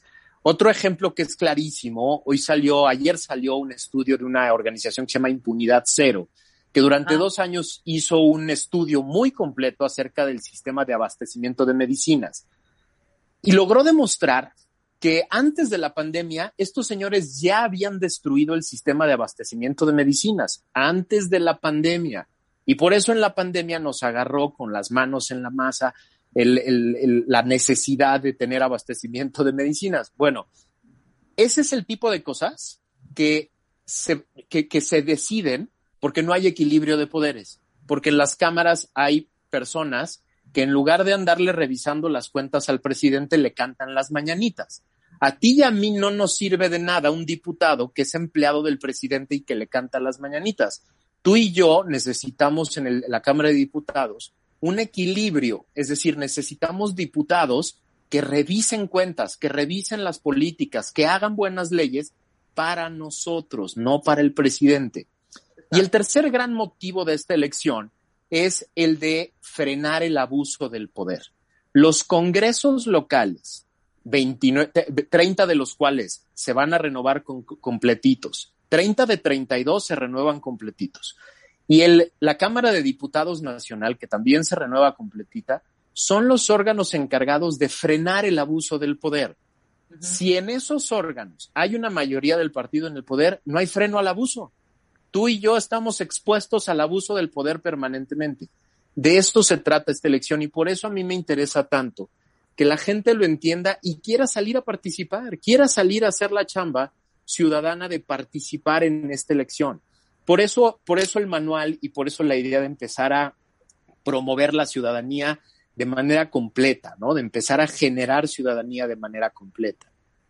Sí, claro, y, buscar las fuentes, y buscar y leer y informarse. No es solo la, guerra que estamos viendo, que ayer me aventé en, en cinco minutos o menos, una guerra de spots en la televisión abierta, de campañas políticas, que de verdad no te motiva a salir a votar por nadie, ¿eh? terribles, terribles todas, tirándose mugre unas tras otras, unas tras otras. Ni eso cambia, Max. ni eso, ni, eso cambia. Que llevamos nosotros eh, ya teniendo el poder para poder votar y, tener, eh, francamente, toda la información para llegar a las urnas y votar. Ni eso, ¿me explico? Ni eso son capaces de hacer bien. Ninguno, ¿eh? Ningún color. Ahora, antes de irnos al corte, déjanme, les dejo un dato que vale mucho la pena para motivar a la gente, que es cuando la, está demostradísimo en varios estudios que cuando sale a votar menos del 50%, somos 92 millones de personas en el padrón electoral este año. Cuando sale a votar menos del 50%, está demostrado, gana el partido en el poder. Gana, porque el partido en el poder es el que mueve dinero público, programas sociales, el que tiene presencia, el que va a mover a gente en masa.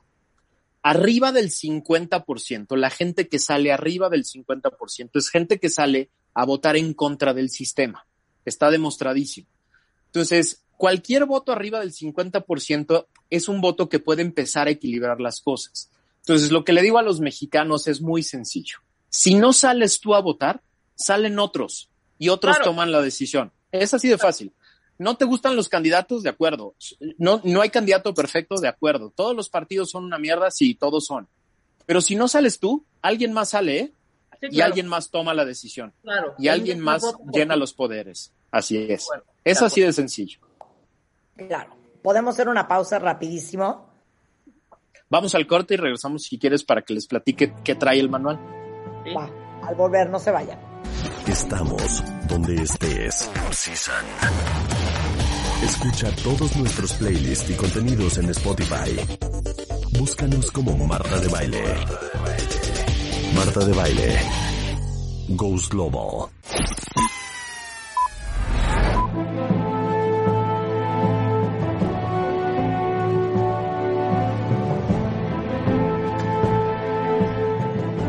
Estamos de regreso en W Radio, son las 11.31 de la mañana. Y Max Kaiser, que es nada más y nada menos que el presidente de la Comisión Anticorrupción de Coparmex, fundador del Centro para la Integridad y la en los Negocios, acaba de sacar un manual de acción política para ciudadanos de a pie, cómo ser mejores ciudadanos. Manual que todos deberíamos de tener y leer, porque ya quedamos que en realidad no somos tan buenos ciudadanos como creemos. Y como dice Mario Guerra, el que no hace nada al respecto pierde el derecho a quejarse. Exactamente. Este es el año, este año es, esa frase es más importante que nunca. El que no le quiera entrar, el que no quiera participar, eh, que se calle el resto del el resto del sexenio si las cosas no funcionan, ¿no? Entonces vámonos paquete por paquete. Está, digamos, el, manual está dividido en 10 paquetes y el paquete número uno se llama Preparándonos para la elección. Y aquí hay cosas tan sencillas como, carajo, tengan su credencial de lector.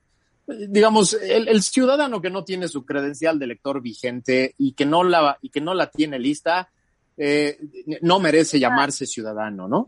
Ahora, pero no solo eso, lo que digo aquí en esta parte del manual es, a ver, guárdenla, ya no la saquen, ya no la lleven a ningún lado, guárdenla en un cajón bajo llave, no la vayan a perder por el amor de Cristo. Ahora, si la pierden o la perdieron y estaba vigente, todavía pueden sacar una reposición, todavía se puede. Ahora, los que tengan una credencial que diga que la vigencia es 18, 19 o 20, no se preocupen. El INE ya dijo que son vigentes, sí sirven, sí funcionan, no las tiren, ahí están. Ahora, lo que digo también en esta parte del manual es, asegúrense que la gente que trabaja con ustedes, por ejemplo, la persona que les ayuda en la casa o los empleados de su empresa, tengan credencial. Hagan la chamba de ser un buen ciudadano líder que haga que otras personas estén listas, estén preparadas asegúrense de que esas personas vayan a hacer el trámite, lo hagan adecuadamente y guarden su credencial. De esto se trata el paquete número uno. El paquete número, número dos se trata de volvernos buenos ciudadanos en términos de información. La información es poder, es justo lo que decíamos en el segmento anterior. Si no sabes, no tienes cómo exigir adecuadamente. Entonces, lo que digo en este segundo paquete es que hay que informarse todos los días. Hay que hacerse el hábito de escoger buenas fuentes. Hay que hacerse el hábito de escoger dos o tres periódicos de circulación nacional y darles 20 minutos diarios. Cuando te tomes el café en la mañana, en lugar de andarle dando vueltas al WhatsApp, métete un buen rato, 20 minutitos, a ver dos o tres periódicos nacionales. Y lo que digo también aquí es, ten cinco columnistas, por lo menos cinco columnistas buenos de estos periódicos que te den, digamos, una opinión formada de cómo están sucediendo las cosas en el país. Digo también en esta, en esta sección del manual que hay que comentar con familiares, amigos, estas cosas. No discutas con familiares, amigos, acerca de el, el pantalón del presidente o la forma en la que habla. Discute con ellos sobre las vacunas, discute con ellos sobre las medicinas, discute con ellos si estuvo bien o estuvo mal que los, los, los adultos mayores estuvieran ayer siete horas en el sol. Discute cosas que valgan la pena. El tercer paquete es, se llama comunica, observa y denuncia. Aquí es cómo utilizan la gente las redes sociales, cómo utilizamos las redes sociales de manera eficaz.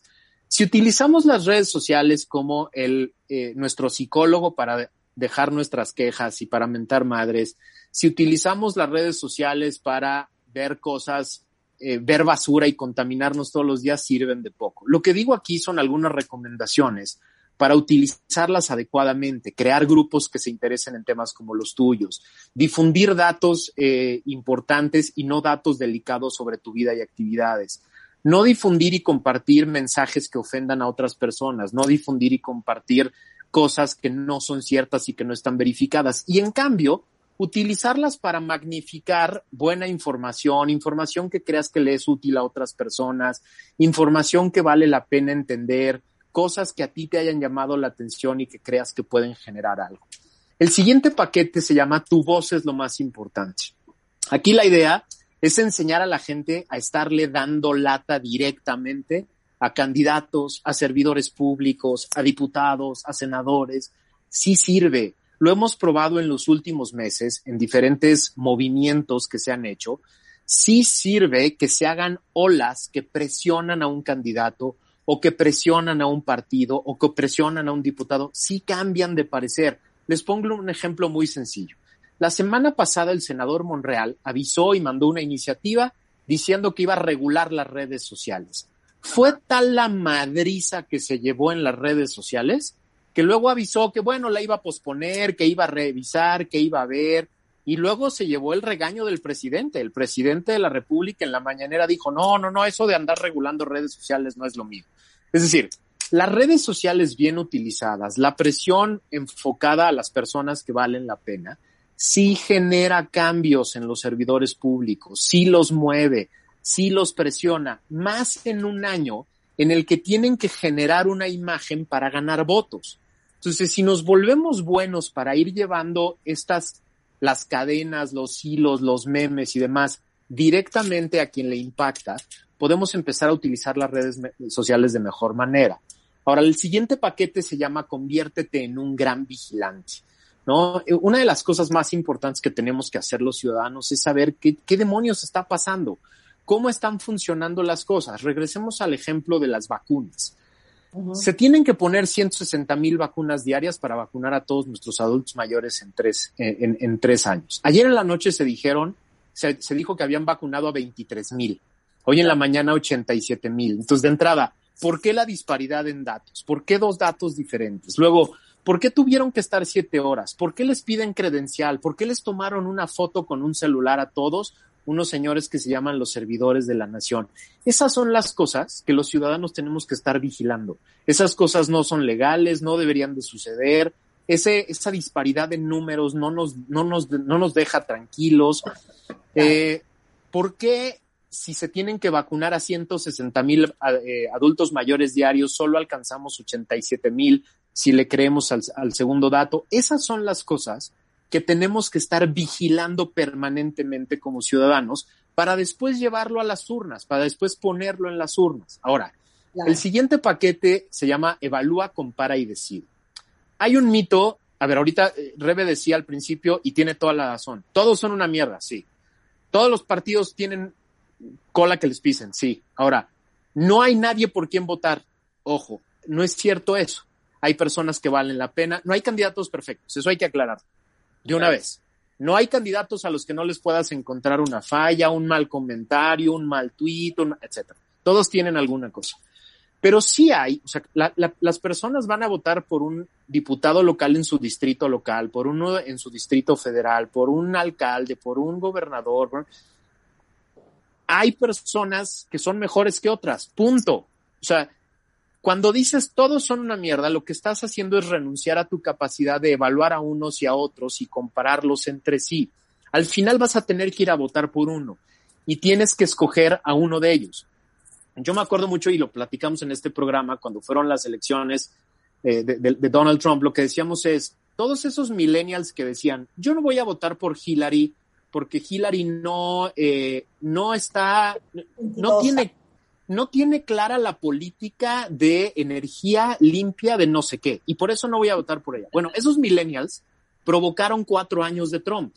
O sea, el, el, el, no votar por la candidata Hillary porque no era perfecta y no tenía todas las características que yo quería, provocaron cuatro años de Donald Trump, ¿no? Eso es lo que tenemos que tener claro los mexicanos en este momento. ¿Va a haber candidatos perfectos? No, ninguno. ¿Hay partidos perfectos? No, ninguno. Pero hay unos, hay unos mejores que otros.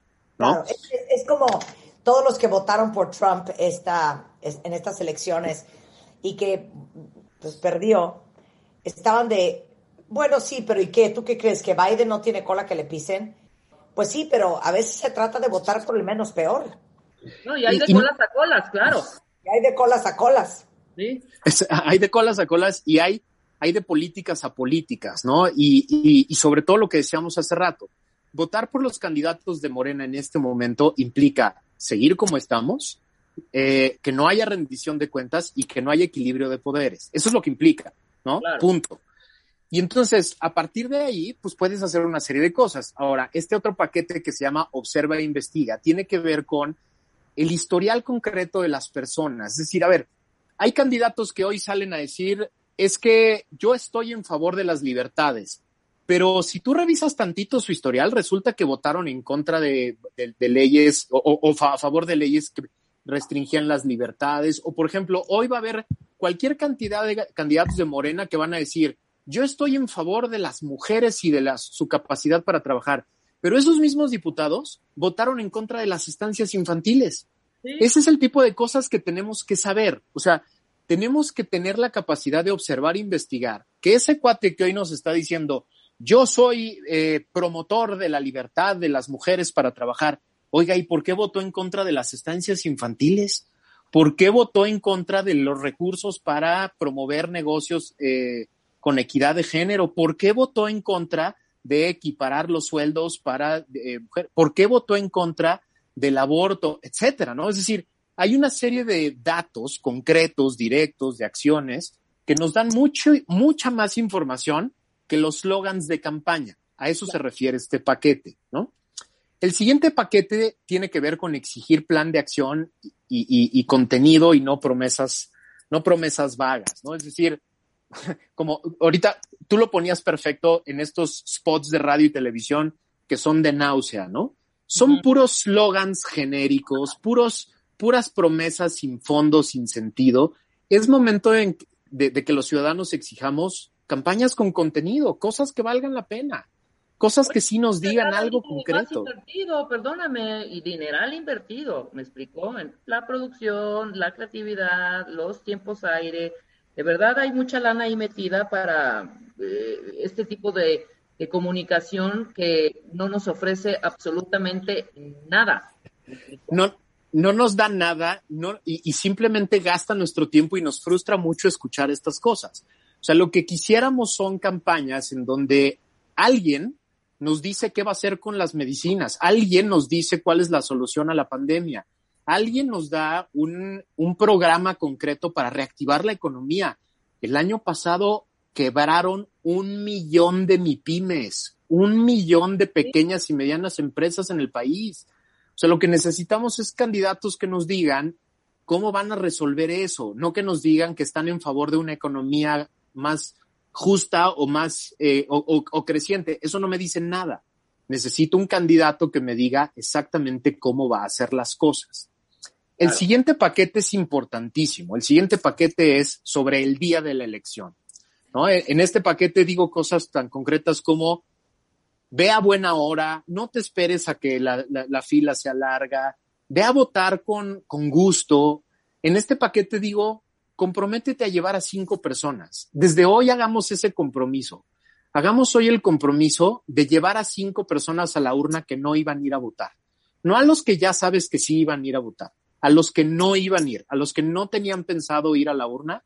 Comprométete hoy a convencer a cinco de esos, a cinco de esas personas. ¿Tú te imaginas lo que podemos lograr los que queremos un cambio en México si cada uno nos comprometemos a llevar a cinco mexicanos que no querían votar a las urnas? Es importantísimo. Ahora, digo cosas también aquí como no hagas desórdenes en, el lugar, pero también observa. Observa que todos se estén portando como se deben comportar.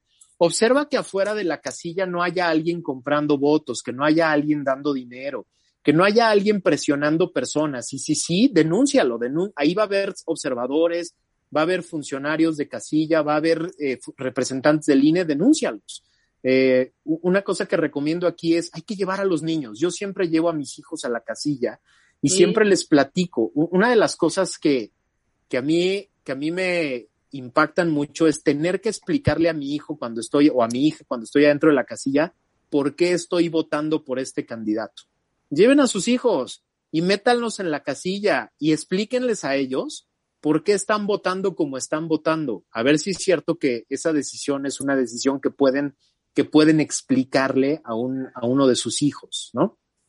Y el último paquete se llama Defendamos nuestra democracia, porque el día siguiente de la elección va a haber ganadores y perdedores. Los ganadores van a estar celebrando y van a estar haciendo fiestas y van a estar diciendo que fue una elección ejemplar, magnífica, justa, etc.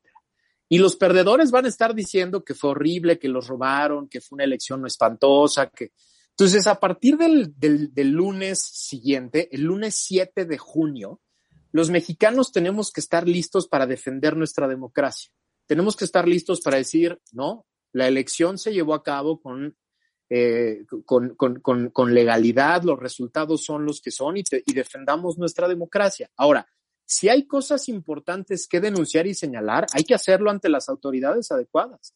Si hubo robo de, de, de casillas, si hubo eh, manipulación del voto, si hubo intentos de compra del voto, hay que denunciarlo, ¿no? Y lo más importante, y con esto cierro el manual, a partir del día, del, día siguiente de la elección, es momento de volvernos en observadores de quienes ganaron. El día siguiente, nuestra responsabilidad ciudadana no acaba con votar, empieza una nueva que es volvernos exigentes de todos aquellos que prometieron mil cosas y ahora tienen que cumplir. De eso se trata el día siguiente de la elección. De volvernos, es, este manual es un ciclo. Hay que regresar otra vez al principio, hay que volver a informarnos, hay que volver a estar pendientes, hay que volver a estar vigilantes y hay que volver a revisar a esas personas que ahora son los nuevos servidores públicos que nos prometieron un chorro de cosas y ahora tenemos que asegurarnos que cumplan, ¿no? De eso se trata este manual. Lo puede bajar todo mundo. Como ven ustedes, ustedes que lo están viendo aquí en mi pantalla atrás o que lo tienen por ahí, eh, tienen hasta cuadritos cada una de las 100, este, 100 recomendaciones para que lo impriman, lo pongan en su refri, vayan marcando con palomitas cada una de las acciones que van cumpliendo, le generen, por ejemplo, un reto a otros familiares para poder tener, eh, digamos, estas acciones completas, saber quién las acaba antes, saber quién tiene más, eh, más cumplidas, etcétera. La idea es que esto se convierta en una, en el inicio de una nueva forma de ser ciudadanos. ¿no? De esto se trata este, este ejercicio. Oye, ¿dónde lo bajamos, Max? Lo pueden bajar en mi, en mi página, maxkaiser.com.mx, en el blog, ahí está el, la sección para bajar el PDF completo. Al día de hoy lo... Giovanni, pongamos la liga en Twitter para que puedan ir directo y, y accesarlo. Llevan más de 20 mil eh, downloads este, del manual, eh, que ya está moviéndose por varios lados. Varias organizaciones mexicanas ayer empezaron a imprimirlo y a repartirlo en tierra, ¿no? Este, estamos explorando con las editoriales a ver quién quiere hacerlo en, en, impresión formal. Entonces, pues la idea es que esto se convierta en un, en un, en un instrumento muy popular que esté por todos lados. Sensacional. Max, muchísimas gracias como siempre. El agradecido soy yo por este espacio. Si quieres seguir a Max, es Max Kaiser 75 en Twitter y el manual en maxkaiser.com.mx, pero ahorita les pongo en Twitter una liga para que inmediatamente lo descarguen. Max, te mando un abrazo, muchísimas gracias. Un abrazo de vuelta y mil gracias a ambas por, por este espacio. Rebe, que pases un cumpleaños muy bonito, Muchas que gracias. sea un día increíble y un año lleno de bendiciones. Esto es. Muchas gracias, Max, te queremos. Ya ustedes, bye bye. Bueno, eh, vamos a hacer nosotros una pausa regresando. Mucha gente dice estoy soltera, estoy available, pero por alguna razón, pues nunca me emparejo. ¿Será que el problema es que a pesar de que estás disponible, no estás accesible? Son dos cosas diferentes que podrían sonar iguales, pero no lo son. De eso vamos a hablar regresando del corte con Mario Guerra. No se vayan. La lotería cortical, como toda lotería, hay muy pocos Dicen que la educación se demuestra en la mesa, pero sin duda también. Porque tú seguramente te ajustas a sus creencias, a sus sistemas. No está ningún trabajo producir lo que llamamos No es lo que sentimos, sino cómo lo manejamos. Claro. Como un paciente que tenía muy nervioso que me decía, como 16 veces, etc. Entonces, sí.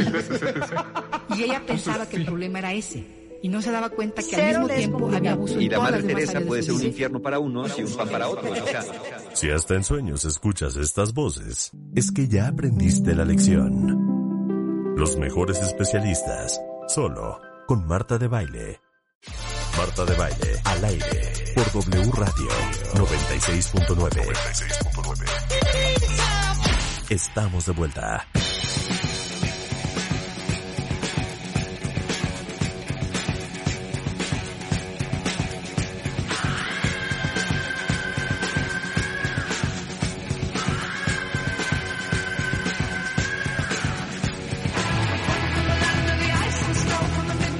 Cuatro de la tarde en W Radio. Qué bueno que están con nosotros. Hoy martes es martes del amor.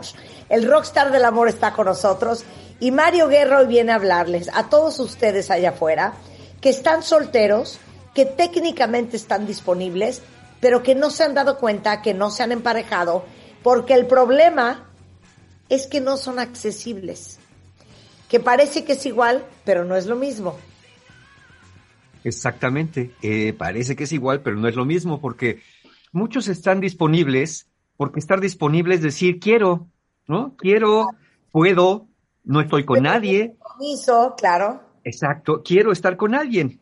Hasta ahí todo va bien porque pues muchos este, que quieren dicen que están disponibles. Pero la pregunta es, cuentavientes, si ustedes en su día a día, en su comportamiento, en su trato, en su interacción con los demás, realmente se hacen accesibles. Ah, porque a veces, miren, la cima del Everest está disponible para todos. Ah, ¿qué trabajo cuesta alcanzarla? Llegar hasta arriba, trepar, hacer, eh, no muchos le entran, no muchos están dispuestos a eso. Y eso pasa cuando nos hacemos inaccesibles. Es decir, cuando estamos inaccesibles, pues a veces no nos abrimos al mundo, estamos muy piquismiquis, a veces queremos todo, lo queremos ya, a veces estamos todos paranoicos, ¿no? ¿Para qué me quiere? ¿Qué tal que me quiere engañar? Y entonces se hace un caos. La persona que está disponible pero no está accesible no se da cuenta de esta inaccesibilidad y piensa que es cuestión de mala suerte. Miren, aquí tenemos en esta combinación entre lo disponible y lo accesible, para que quede más claro para todos, tres posibilidades donde ustedes están. Una, que sí están disponibles y están accesibles. Es decir, quieren tener una relación de pareja y esto, ustedes se comportan congruentes con ese deseo.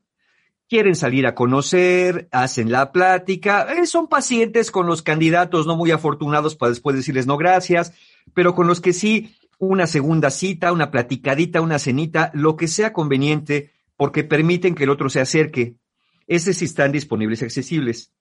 Hay personas, fíjense, esto es todavía más dramático, hay personas no disponibles que se hacen accesibles. Es decir, personas que ya tienen una relación de pareja, que no deberían estar disponibles o no lo están, pero se hacen accesibles. Es decir, pues mira, lo que caiga es bueno, ¿no? Una, un granito más de arena no hace daño y esa, esa, otra, esa otra versión, pues tampoco es muy conveniente. Y aquí de los que vamos a hablar son de los disponibles no accesibles. Es decir, personas que querían tener una relación de pareja tienen conductas o actitudes que alejan a los demás, que de manera romántica nada más no les hallan en la cuadratura y se acaban por ir. Ahora, ¿cómo distinguimos a alguien accesible de quien no lo es? Bueno, vamos a ver algunas eh, posibilidades y igual si se identifican ahí, seguramente ustedes están siendo no accesibles aunque digan que quieren tener una relación de pareja. El ser no accesible es poner muchas barreras inconscientes porque no se dan cuenta que las ponen. Porque ustedes genuinamente dicen, pero yo sí quiero tener pareja, pero hasta estoy buscando, hasta salgo, hasta, hasta me arreglo, hasta me peino. ¿Por qué no tengo pareja? Bueno, porque hay conductas o actitudes que podemos ver como esta. Por ejemplo, un aparente desinterés. Es decir, hay una persona, ¿no? Una persona de este tipo que abre las puertas de su corazón, responde a, tus llamados, responde a tus peticiones. Tú le mandas un corazoncito, te regresa un corazoncito. Le dices que le quieres ver y te dice, ah, yo también te quiero ver. Le dices que lo extrañas y te dice, yo también te extraño. Dices, hombre Mario, pero ¿no está normalito eso? Ajá, sí, si no fuera por un pequeño detalle. Esa persona nunca empieza las comunicaciones, nunca empieza las interacciones. Es decir, no es la primera persona que te manda un corazón, no es que te dice que te quiere ver y no es quien te dice que te extraña. Tú tienes que ser siempre la primera persona. Entonces, esta persona parece ser que sí responde, sí reacciona, pero parece ser que no tiene interés.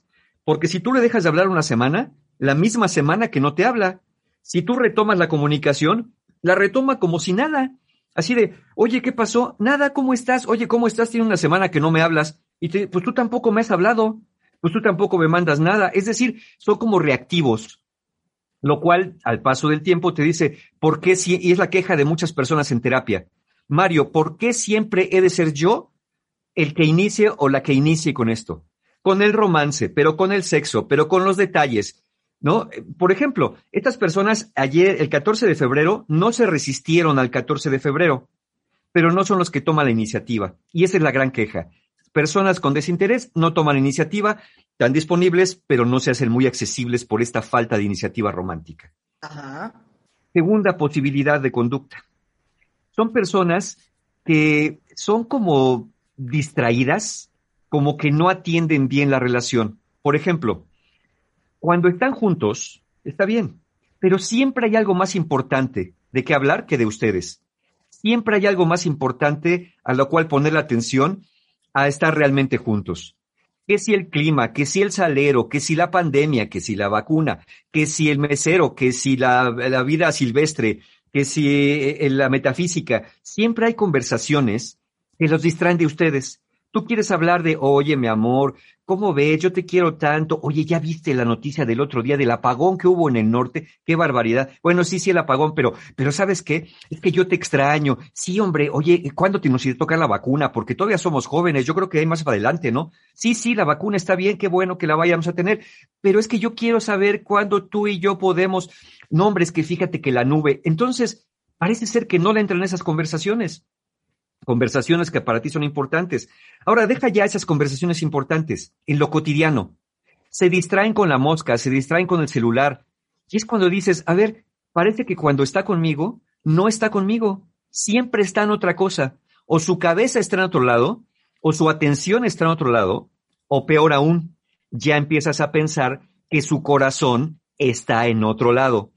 Y eso, por más que te diga, pero es que sí te quiero, no, es que tú no me haces caso, te estoy haciendo caso, ve, estoy hablando contigo ahorita. Entonces cuesta mucho trabajo demostrarles que no, porque los tienes que atrapar como en el momento de distracción para decirle, ya ves, en este momento no me estás haciendo caso, pero como cuando les dices eso, voltean y te dicen, sí te estoy haciendo caso, cuesta mucho trabajo explicarles esto que tú necesitas, es que cuando estén, estén, que cuando están juntos, estén juntos y no estén en otra parte. Entonces, hay personas que, como dije, se distraen con el celular, se distraen con la nube, solamente hablan de sí mismos. Por ejemplo, hay personas que cuando tú quieres contar algo, a una potencial pareja, ya te interrumpe y te cuenta lo mismo. E, es decir, te dice, oye, fíjate que el otro día mi mamá pensé que le iba a dar coronavirus, a la mía ya le dio. Oye, fíjate que en el trabajo hay recorte, en el mío ya hubo. Tú. Exacto. Entonces son estas personas que si les cuentas de un bautizo, ellos ya estuvieron y fueron el niño. Si les cuentas de una boda, ellos ya estuvieron y fueron el novio. Y si les cuentas de un funeral, ya estuvieron y fueron el muerto. Es decir, no hay manera de ganarles porque siempre tiene una mejor historia, tiene una gran necesidad. Entonces estas personas no están muy disponibles para el romance, muy accesibles, aunque sí estén disponibles. Entonces, esto, desatención y distracción, también es un factor que aunque tú digas que quieres una buena relación, no te va a ayudar. Cuando uno está, hay que estar. ¿Se acuerdan cuando hablamos de los cinco lenguajes del amor? Un lenguaje era el tiempo de calidad y por los, eh, eh, por ejemplo, cada vez que hago algún taller, que les hago una encuesta de esto, la mayor parte de las personas, al menos acá en nuestro contexto latinoamericano probablemente, eh, somos mucho del lenguaje de este, de este lenguaje del amor de tiempo de calidad, que quiere decir atención no dividida. Y es de lo que más padecemos ahora. Andamos en todo menos en lo que deberíamos cuando estamos en el amor. Entonces, segundo factor que no ayuda, que te hace estar disponible, pero no accesible. Tercero, y este cuentavientes no se dan cuenta que lo tienen porque el que lo padece se le hace bien normal. Pero les voy a decir una cosa, no es nada normalito ser una persona muy impulsiva o muy reactiva. Es decir, pues uno, pues cuando empieza el romance, pues uno se da a conocer y, y desde que abres tus preferencias en colores, en sabores de helado, en gustos alimenticios, en este, hasta afiliaciones políticas y religiosas, pues uno empieza a platicar con el otro, pues para que nos conozca, ¿no? Bonito el asunto. Pero ¿qué pasa que cuando empiezas a platicar con una persona que dice estar disponible, pero no es accesible por su excesiva impulsividad o excesiva rigidez o excesiva reactividad, le empiezas a contar, no, es que fíjate que ayer fui a comer con mis hermanos y nos comimos un filete. ¿Cómo? ¿Comes carne? ¿Eres un devorador de animales muertos y de cadáveres? ¿Cómo es posible que hagas eso? Porque, no, espérate, pues es que no vamos, no, no importa, pero eso está muy mal, tú deberías de cambiar. No, bueno, está bien. Bueno, este, ¿sabes qué? Ay, qué bonita camisa que tienes, es azul, qué bonito. No, no, el azul es falo, es malo porque es frío. Deberías buscar colores cálidos porque tu tono de piel. Carajo, a ver, ¿De qué hablaré que no me corrija? Ah, ya sé, pues voy a hablar de la pandemia, ¿no? Oye, qué barbaridad con la pandemia. Sí, porque es producto de una creación de un laboratorio en un país lejano y los extraterrestres. No, yo creo que si es de un animal, no es cierto, no te dejes vencer por esas teorías que nos quieren. O sea, lo que digas, hay una corrección. A ver, ¿cómo hablas de amor? Ya te da miedo decir que es el amor porque no sé que te vayan a corregir. Ya te da miedo besar porque no te digan que estás besando chueco ya del sexo ni hablamos, ¿no? Es decir, ¿por qué? Porque todo se vuelve una crítica constante, una reactividad, y es como estas personas de piel muy delgadita. De, todo se ofenden, si piensas diferente estás mal, quieren corregirte, quieren hacerte cambiar de alguna manera, son volátiles, son explosivos. E, es cuando, imagínate, en una segunda o tercera cita, que la persona que sale con una persona así diga, ya no sé ni qué hablarle ni qué no, para que no se vaya a ofender, porque cualquier cosa que le digo revienta. Entonces, obviamente una persona sana dice, no sabes qué, yo no quiero andar caminando sobre cascarones para que en cualquier momento me la voltee y esto se haga un, infierno. Y esa gente tiene otro síndrome, que es el síndrome del abogado. Que tema que le toques, tema que se vuelve un debate. Sí, Exacto. Se vuelve una controversia absoluta.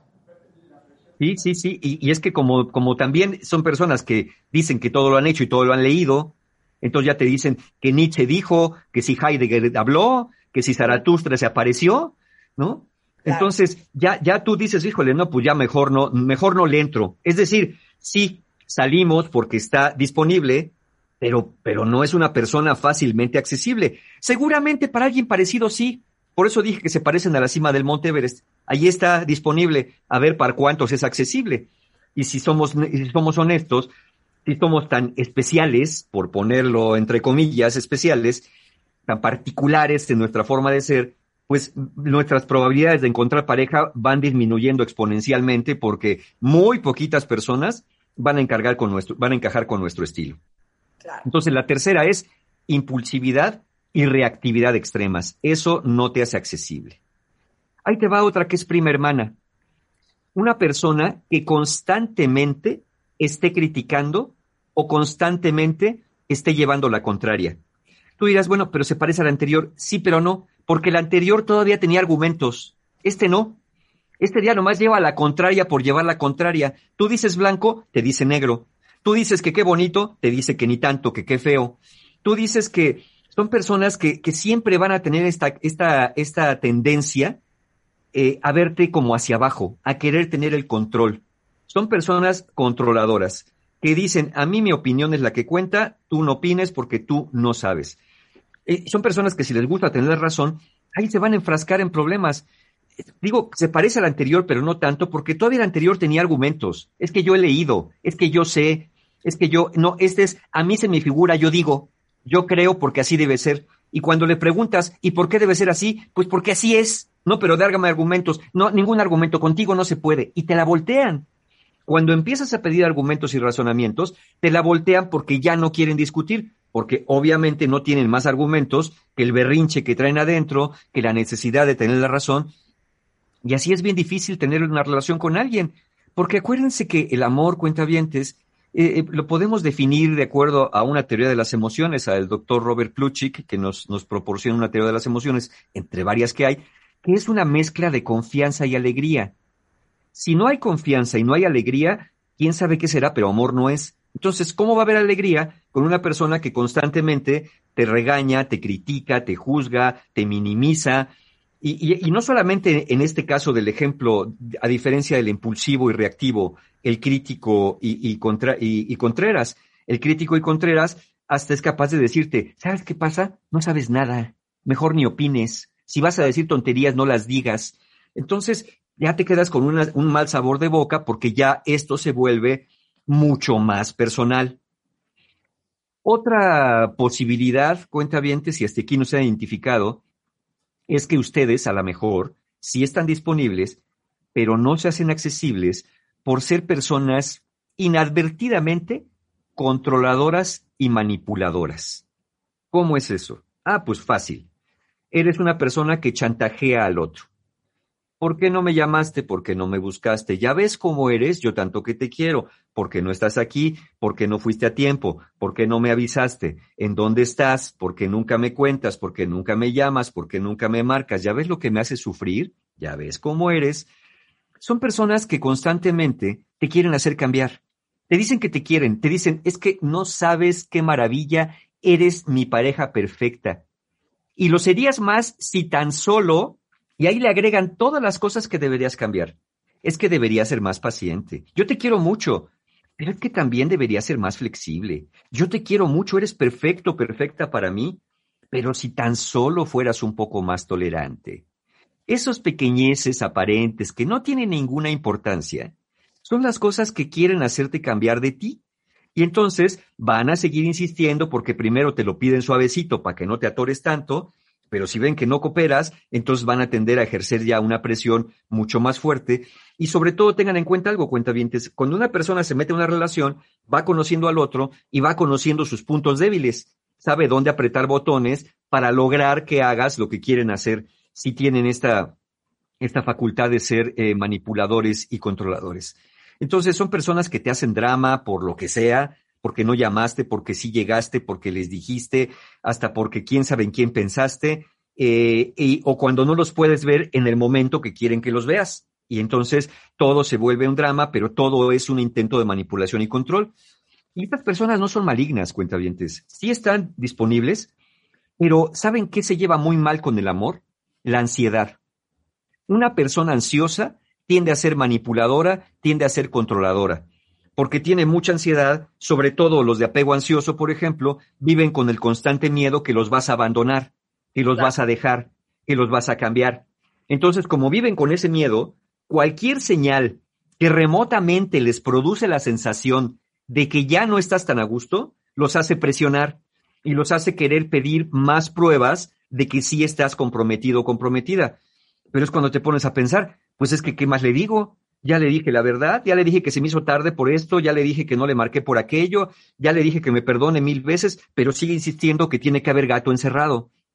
Entonces, de pronto, vivir en una desconfianza, bueno, volvamos a remitirnos a la definición del amor del doctor Pluchik, confianza y alegría.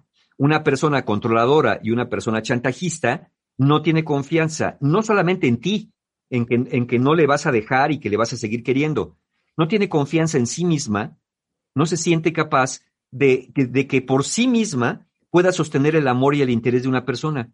Y así está bien difícil relacionarse. ¿Qué prueba le vas a dar a alguien que, que ya de por sí desconfía de entrada? Es decir, hasta que le des pruebas, es señal de desconfianza. Hasta que le expliques, ya ven cómo luego uno intenta, no, si quieres pregúntale a mi jefe, pregúntale a Godínez, verás que estuve en la, en, la junta hasta, hasta muy tarde, pregúntale a tu hermana, ella me vio que estaba, no, claro, todos son cómplices. Entonces, ahí es un infierno. Sí estás disponible, pero no te haces accesible. Y que debo decir algo, ser accesible no es no solamente no empezar una relación, es empezarla, pero poner tal cantidad de trabas que nada más no se avanza y lo mejor que se puede hacer es abandonar una relación así porque no se le encuentran pies ni cabeza. Eh, acuérdense que una de las cualidades de una relación es que dé alta satisfacción. Y una relación de alta satisfacción es una relación que sea fácil de llevar. Que lo que yo necesito de ti a ti no te cueste trabajo dármelo y lo que tú necesitas de mí, a mí no me cueste trabajo dártelo. Pero si me cuesta mucho trabajo entenderte, porque me manipulas, porque me cambias, porque me criticas, porque me juzgas, porque me chantajeas o porque me, tienes desconfianza, híjole, qué relación tan complicada. Entonces, ese sería otra, otro rasgo por el cual, cuentavientes, ustedes podrían estar disponibles, pero no accesibles. Ahí les va otro. A lo mejor, si hasta aquí no se han identificado, ¿qué tal que sean de los demasiado independientes.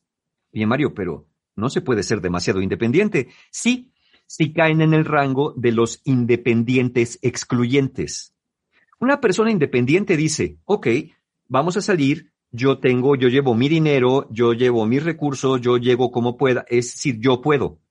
Pero me halaga, me gusta que ya en el amor la otra persona me invite, me dé un regalo, me procure, quiera pasar por mí a mi casa, quiera visitarme, eso me gusta. Yo sé que no necesito, pero es parte del cortejo.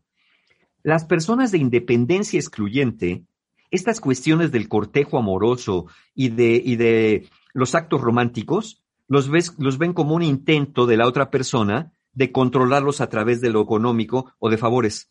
Es como cuando dicen, oye, te quiero invitar a comer, sí, pero vamos mitad y mitad. No, pero yo te quiero. No, no, no, de ninguna manera. Porque a mí me han dicho que si quiero ser independiente, jamás debo recibir un centavo de nadie que me corteje, porque entonces me van a controlar. Y esto pasa cuando sus mamás o sus papás, o los dos para el caso, les dijeron en cierto momento, cuando salgas con alguien, no dejes que pague ni un centavo, porque tú tienes que ser una persona independiente, porque si tú dejas que te paguen, ahí van a quererse agarrar para después controlarte. Ok, sí es cierto que ha habido personas así, pero también es cierto que una invitación, un regalo, no siempre va con jiribilla, como dicen. No siempre va con la intención de que si te doy este regalo, te vas a convertir en mi esclavo sumiso el resto de la relación. Un regalo a veces es un regalo. Eh, si después del regalo les piden cosas que no les guste dar, es otra historia. Pero, pero vamos, estar abiertos. La independencia excluyente, te cierras a atenciones, te cierras incluso a halagos, ya dejen a lo, a lo económico a veces no te gusta recibir halagos porque de inmediato le ves como un intento del otro de controlarte y manipularte. Entonces, como sientes que te compromete, como sientes que lo que sea que recibes te obliga a someterte, entonces no. Entonces, es muy difícil en el romance una persona que ya desde que somos novios, todo lo quiere dividir por la mitad.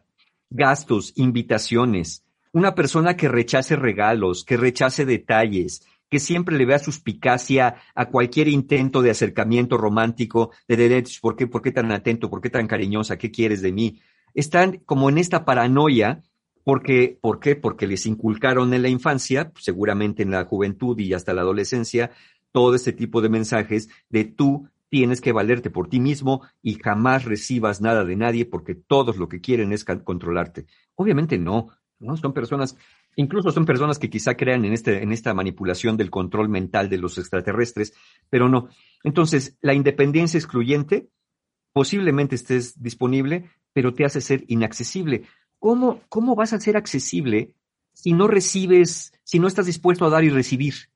¿Cómo vas a ser accesible si no te abres a la posibilidad de decir, oye, muchísimas gracias por las flores que me mandaste, oye, qué ricos chocolates, o qué, qué, qué rica estuvo la cena que me invitaste? Y no es lo mismo decir, mira, la próxima vez me gustaría corresponderte preparándote una cena o invitándote yo también a decirle, no, no, no, de ninguna manera vamos a michas y hasta en la propina porque a mí ni un quinto. Entonces, ahí hay problemas, cuentavientes, con esta independencia excluyente, no permiten que, tengan atenciones con ustedes. Y una persona sana no solamente quiere recibir, también quiere dar. Claro. Con esto hacemos una pausa y regresamos. ¿Cómo nos vamos a componer todos? De eso vamos a hablar al volver con Mario Guerra. No se vayan.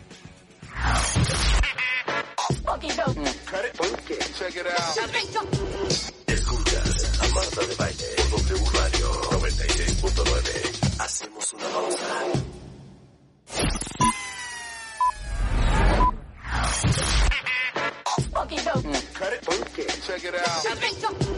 Escuchas a Marta de Baile, W Radio 96.9. Estamos de vuelta.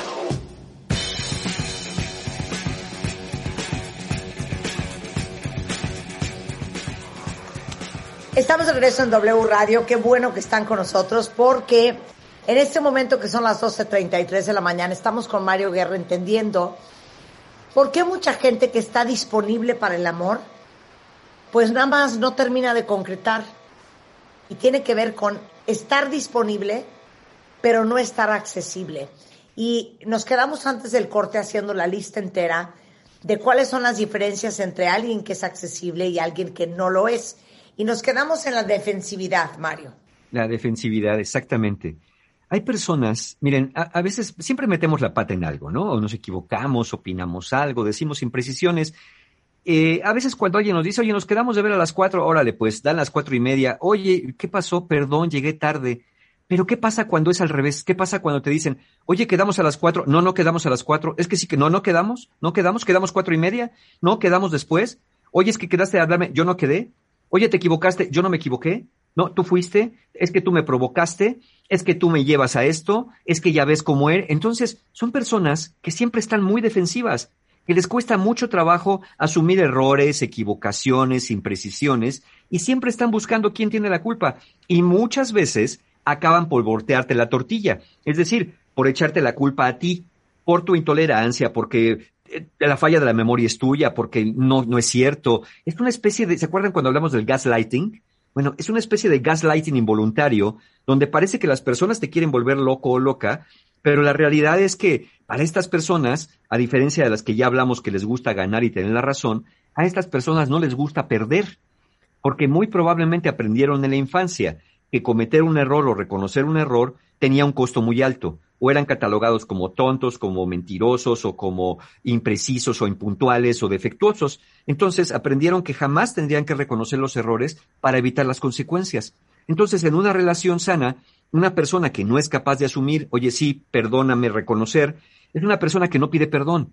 Y una persona que no pide perdón es una persona a la que se le va perdiendo poco a poco la confianza. Y ahí es donde el amor se acaba también. Apenas está empezando, cuando casi, casi ya se acabó, porque te das cuenta que esta persona, tú crees que realmente lo hace consciente y deliberadamente, pero no. Es una forma, es un estilo, digámoslo así, de comportamiento. Este comportamiento excesivamente defensivo, donde es incapaz de asumir y voltearte la tortilla. Otro las personas, ¿qué trabajo cuesta, cuenta bien? Imagínense que se enamoran de un salmón en una pescadería. ¿Cómo? Sí, sí, sí.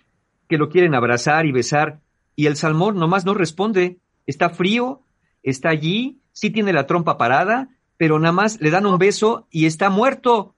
Bueno, son personas que cuando quieres un acercamiento físico, caricias, abrazos, besos, ahí están, no, no los rechazan.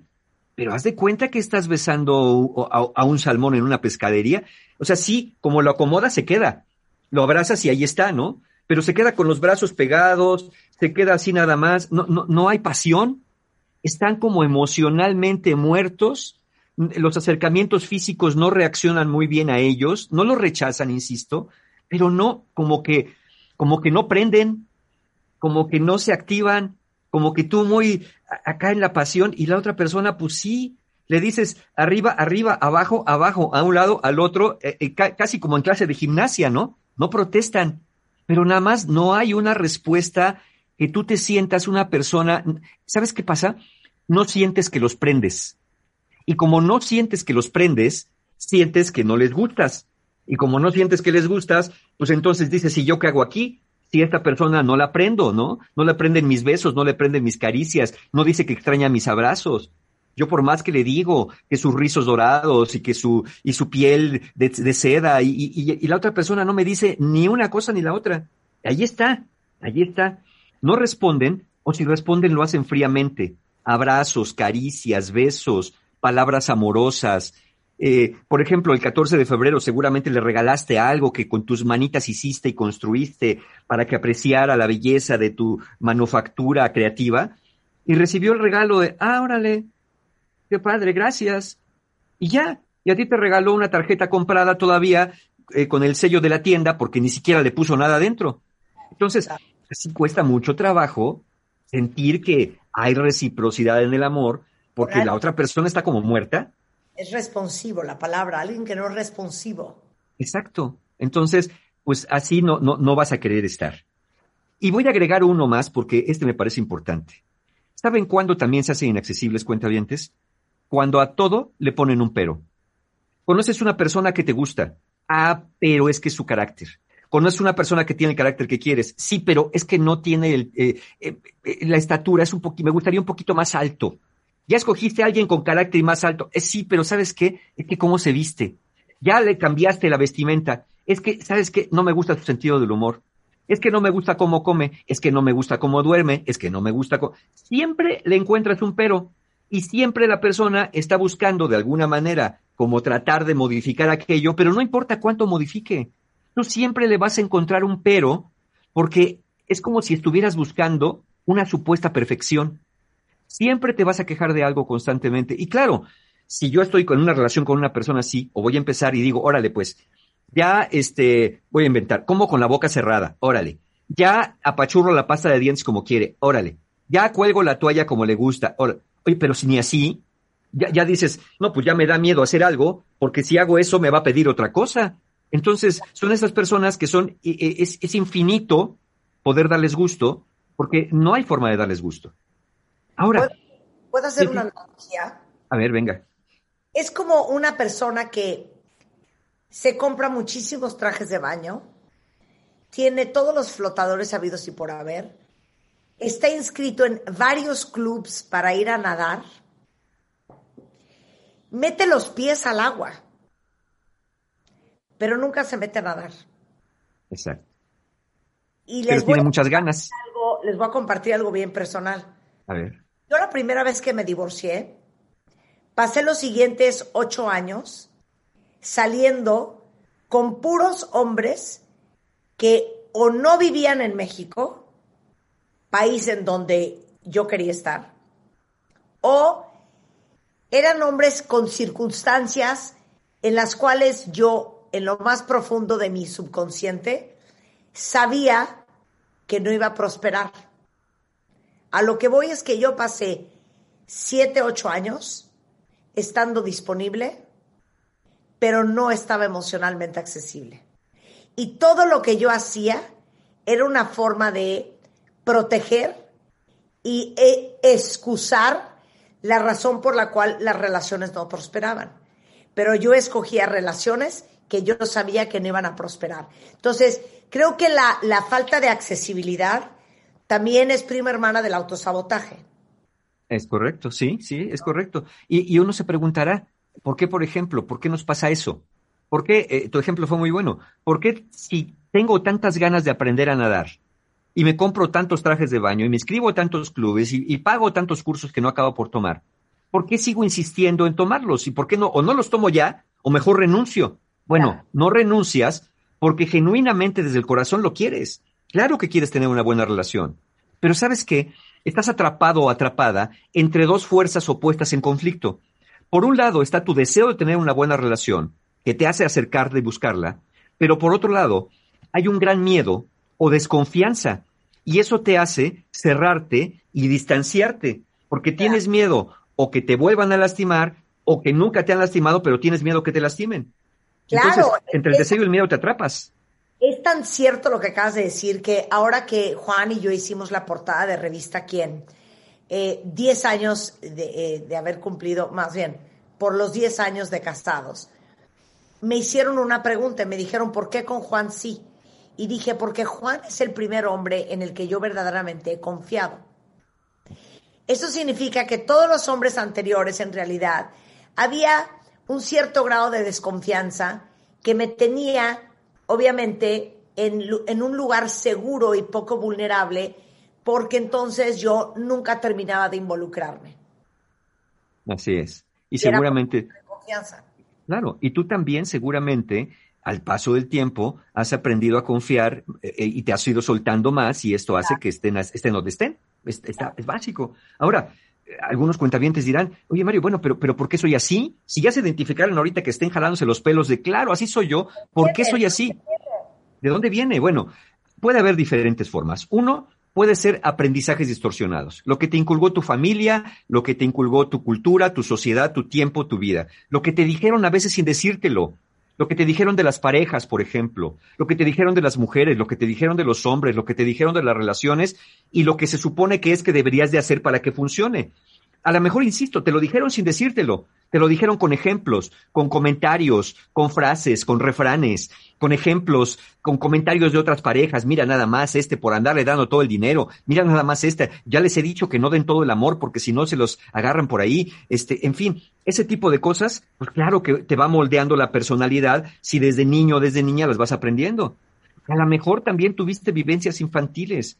A lo mejor te tocó tener padres fríos, padres inexpresivos, rígidos, chantajistas, demandantes, perfeccionistas, y claro que también ahí desarrollaste un estilo de personalidad defensivo, pues precisamente para protegerte de eso. Pero lo mismo que sí te protegió en la infancia, es lo que te obstaculiza tener relaciones satisfactorias en el futuro. A lo mejor en la infancia fue normalita, a lo mejor no te- tuviste tantos mensajes, pero tus primeras experiencias románticas no fueron muy buenas. A lo mejor viviste infidelidades, violencia, engaños, cualquier transgresión a la confianza o la dignidad y que, y como dice el dicho, el que se quema con leche hasta al, al requesón le sopla, ¿no? Es decir, ya como me fue mal, ya no quiero que me vuelva mal, se me generó una especie de trauma y entonces ahora pienso que todas las relaciones me van a volver a hacer lo mismo. Entonces, eso también te va manteniendo a una distancia que es muy dolorosa. Todo esto va modulando tu estilo de apego, hace que alguien se comporte de manera ansiosa o distante. ¿Qué pasa cuando cuenta bien te estás disponible y no accesible? Bueno, para la otra persona le manda señales mixtas. Es un quiero, pero no quiero. Es un sí, pero no. Y esto genera muchísima confusión. No, no hay quien pueda descifrar el enigma y la mayoría se va a ir y quien se va a quedar son los que andan más o menos igual que tú. Es decir, igual de confundidos, igual de confundidas, y si se vinculan los, un, un no tan sano con uno tan sano, se hace un cóctel bastante destructivo. Y para ti, cuentaviente, que escuchas esto y dices, claro, ahí estoy yo, estoy disponible pero no accesible, hay una gran frustración, porque genuinamente quieres tener buenas relaciones, nada más que no sabes por qué no se te dan, pero no lo sabes porque justamente vives en el fondo, aunque digas que no, pero lo actúas, este miedo, esta desconfianza, entonces no comprendes por qué tus relaciones no funcionan o si funcionan, por qué no son buenas. ¿Qué podemos hacer? ¿Qué pueden hacer cuentavientes si se están atrapados entre el deseo y el miedo? Eh, eh, así podría llamarse este tema de hoy, atrapados entre el deseo y el miedo. Bueno, lo que podrían hacer es primero, es entender de dónde viene, de dónde viene su miedo, su desconfianza. Es decir, si viene de una relación pasada, bueno, una relación pasada no es garantía ni promesa de lo que pueden ser relaciones futuras, sobre todo si tú trabajas para estar mejor. A lo mejor viene de la infancia. Y dicen por ahí que infancia es destino, pero no necesariamente cuando descubres que hay cosas que te fueron marcando y que tú necesitas y quieres cambiar. Entonces, una vez que identifiques, que digas, a ver, al menos, al menos, ya no quiero seguir siendo así. No sé cómo dejar de serlo, pero ya identifiqué que así soy y no quiero, vendría el siguiente paso. Uno pensaría que es aprender a confiar en los demás, pero no necesariamente. Es confiar en ti. Confiar en que si entras a una relación que no sea buena, eres capaz de decir, esto no es lo que quiero en mi vida. Y no vivir con el miedo de, ay, no, pero ¿cómo lo voy a dejar si ya estamos juntos? Ahora, pues lo que hay que hacer es aguantarse, seguramente con mi amor lo voy a cambiar y, y todas esas fantasías. Entonces, es generar confianza en ti, como cuando uno desarrolla una mejor autoestima, por ejemplo. Generar confianza en ti para que te sientas menos vulnerable, para que te sientas menos sujeto a, estas impulsividades emocionales que luego se presentan. Y entonces, una vez que confíes más en ti, te puedes hacer más accesible porque no tienes que estarte defendiendo todo el tiempo, eh, que te vuelves muy destructivo cuando haces eso. Entonces, esto finalmente es uno de los grandes problemas que acaba por afectar relaciones de pareja, que no surge a partir de la relación de pareja, cuentavientes. Esto tiene que ver con cada uno de nosotros. Si cada uno de nosotros, por miedo o por desconfianza, es inaccesible, solamente van a acceder, insisto, aquellas personas que lo que quieren es conquistar, que lo que quieren es llegar, que lo que quieren es alcanzar, pero que no se quieren quedar. Entonces, yo creo que vale mucho la pena empezar a revisar estos conflictos internos, volver antes de emprender un nuevo interés romántico, sí trabajar acerca de la autoestima, acerca de la ansiedad, acerca del miedo que me da eh, el, relacionarme, de este temor a que me engañen, me mientan, me abandonen, porque si hacemos cosas, si nos fortalecemos, somos capaces de decir, esto no lo quiero, esto sí lo quiero, como cuando uno va al supermercado y escoge la fruta. No vas a escoger manzanas podridas, ¿no es cierto? A menos que creas que no te alcanza más que solamente para manzanas podridas. ¿Qué tal, cuentavientes? Pero esto se puede trabajar en terapia. Esto se puede trabajar en terapia. Eh, Mario Guerra dentro de sus especialidades, es un gran speaker y eh, todos los meses da cursos. Si ustedes nunca han tomado un curso con Mario, a lo mejor es el momento para hacerlo. Mario, ¿cuándo es tu siguiente curso? lo tenemos este sábado 20 de febrero, precisamente Conciencia para Amar, que es un taller para personas que esto del amor nomás no, no le hallan, no le encuentran y se preguntan qué estoy haciendo mal. Bueno, aquí les vamos a dar muchas pistas y sobre todo qué están haciendo mal y cómo lo pueden corregir. El 20 de febrero. Al día siguiente, el 21, el poder del perdón, un taller para perdonar o para perdonarse a sí sienten que algo hicieron que no pueden vivir con eso. El 27 de febrero libera tu mente para estrés y ansiedad, también para los manipuladores, controladores y ansiosos, nada mejor que un taller para aprender herramientas para manejarlo. Al día siguiente, los hombres de tu vida, 28 de febrero, que es para mujeres, para aprender a relacionarse con lo masculino desde adentro y desde afuera, desde una postura no de dominancia, no de sumisión, sino desde una verdadera igualdad. Y hoy empiezan, hasta hoy están, perdón, con, con precio de preventa los talleres de marzo, el viaje del héroe, mi taller favorito, el 6 de marzo, 13 de marzo autoestima, 14 de marzo sanadores de la infancia. Vamos, a todos hay, a todos hay talleres abiertos. Toda la información y formas de pago, y recuerden que preventen algunos hasta el día de hoy, con mis amigos de encuentrohumano.com, porque siempre tienen un taller abierto, como que no trabajamos ahora sí que 24 por 7 para que estemos disponibles. Muchísimas gracias, querido. Muchas gracias. Como siempre, un gran placer, Mario Guerra. El rockstar del amor was in the house. Eh, acuérdense que todo lo que hacemos todos los días aquí en W Radio lo pueden escuchar vía podcast en Amazon Music o también en Spotify, en wradio.com.mx y en martadebaile.com. Con esto nos vamos nosotros, estamos de regreso mañana en punto de las 10 de la mañana, pero obvio no se vayan ustedes mucho más el resto de la tarde aquí en W Radio. Ahí viene Carlos Loret de Así las Cosas con todo lo que ha pasado en México y en el mundo. Ellos nos aman. Y nosotros. Ellos nos aman. No los merecemos. Este mes, en Revista MOA, The Animal Love Issue. Cómo cuidarlos, quererlos, alimentarlos y entenderlos para que vivan como los reyes que son. Además, todo lo que tienes que saber sobre su funcionamiento desde su mente hasta sus huellitas. Y cómo afrontar, aceptar y superar el momento de decirles adiós. MOA Febrero, una edición dedicada al amor incondicional de y para nuestras mascotas. Una revista de Marta de Baile.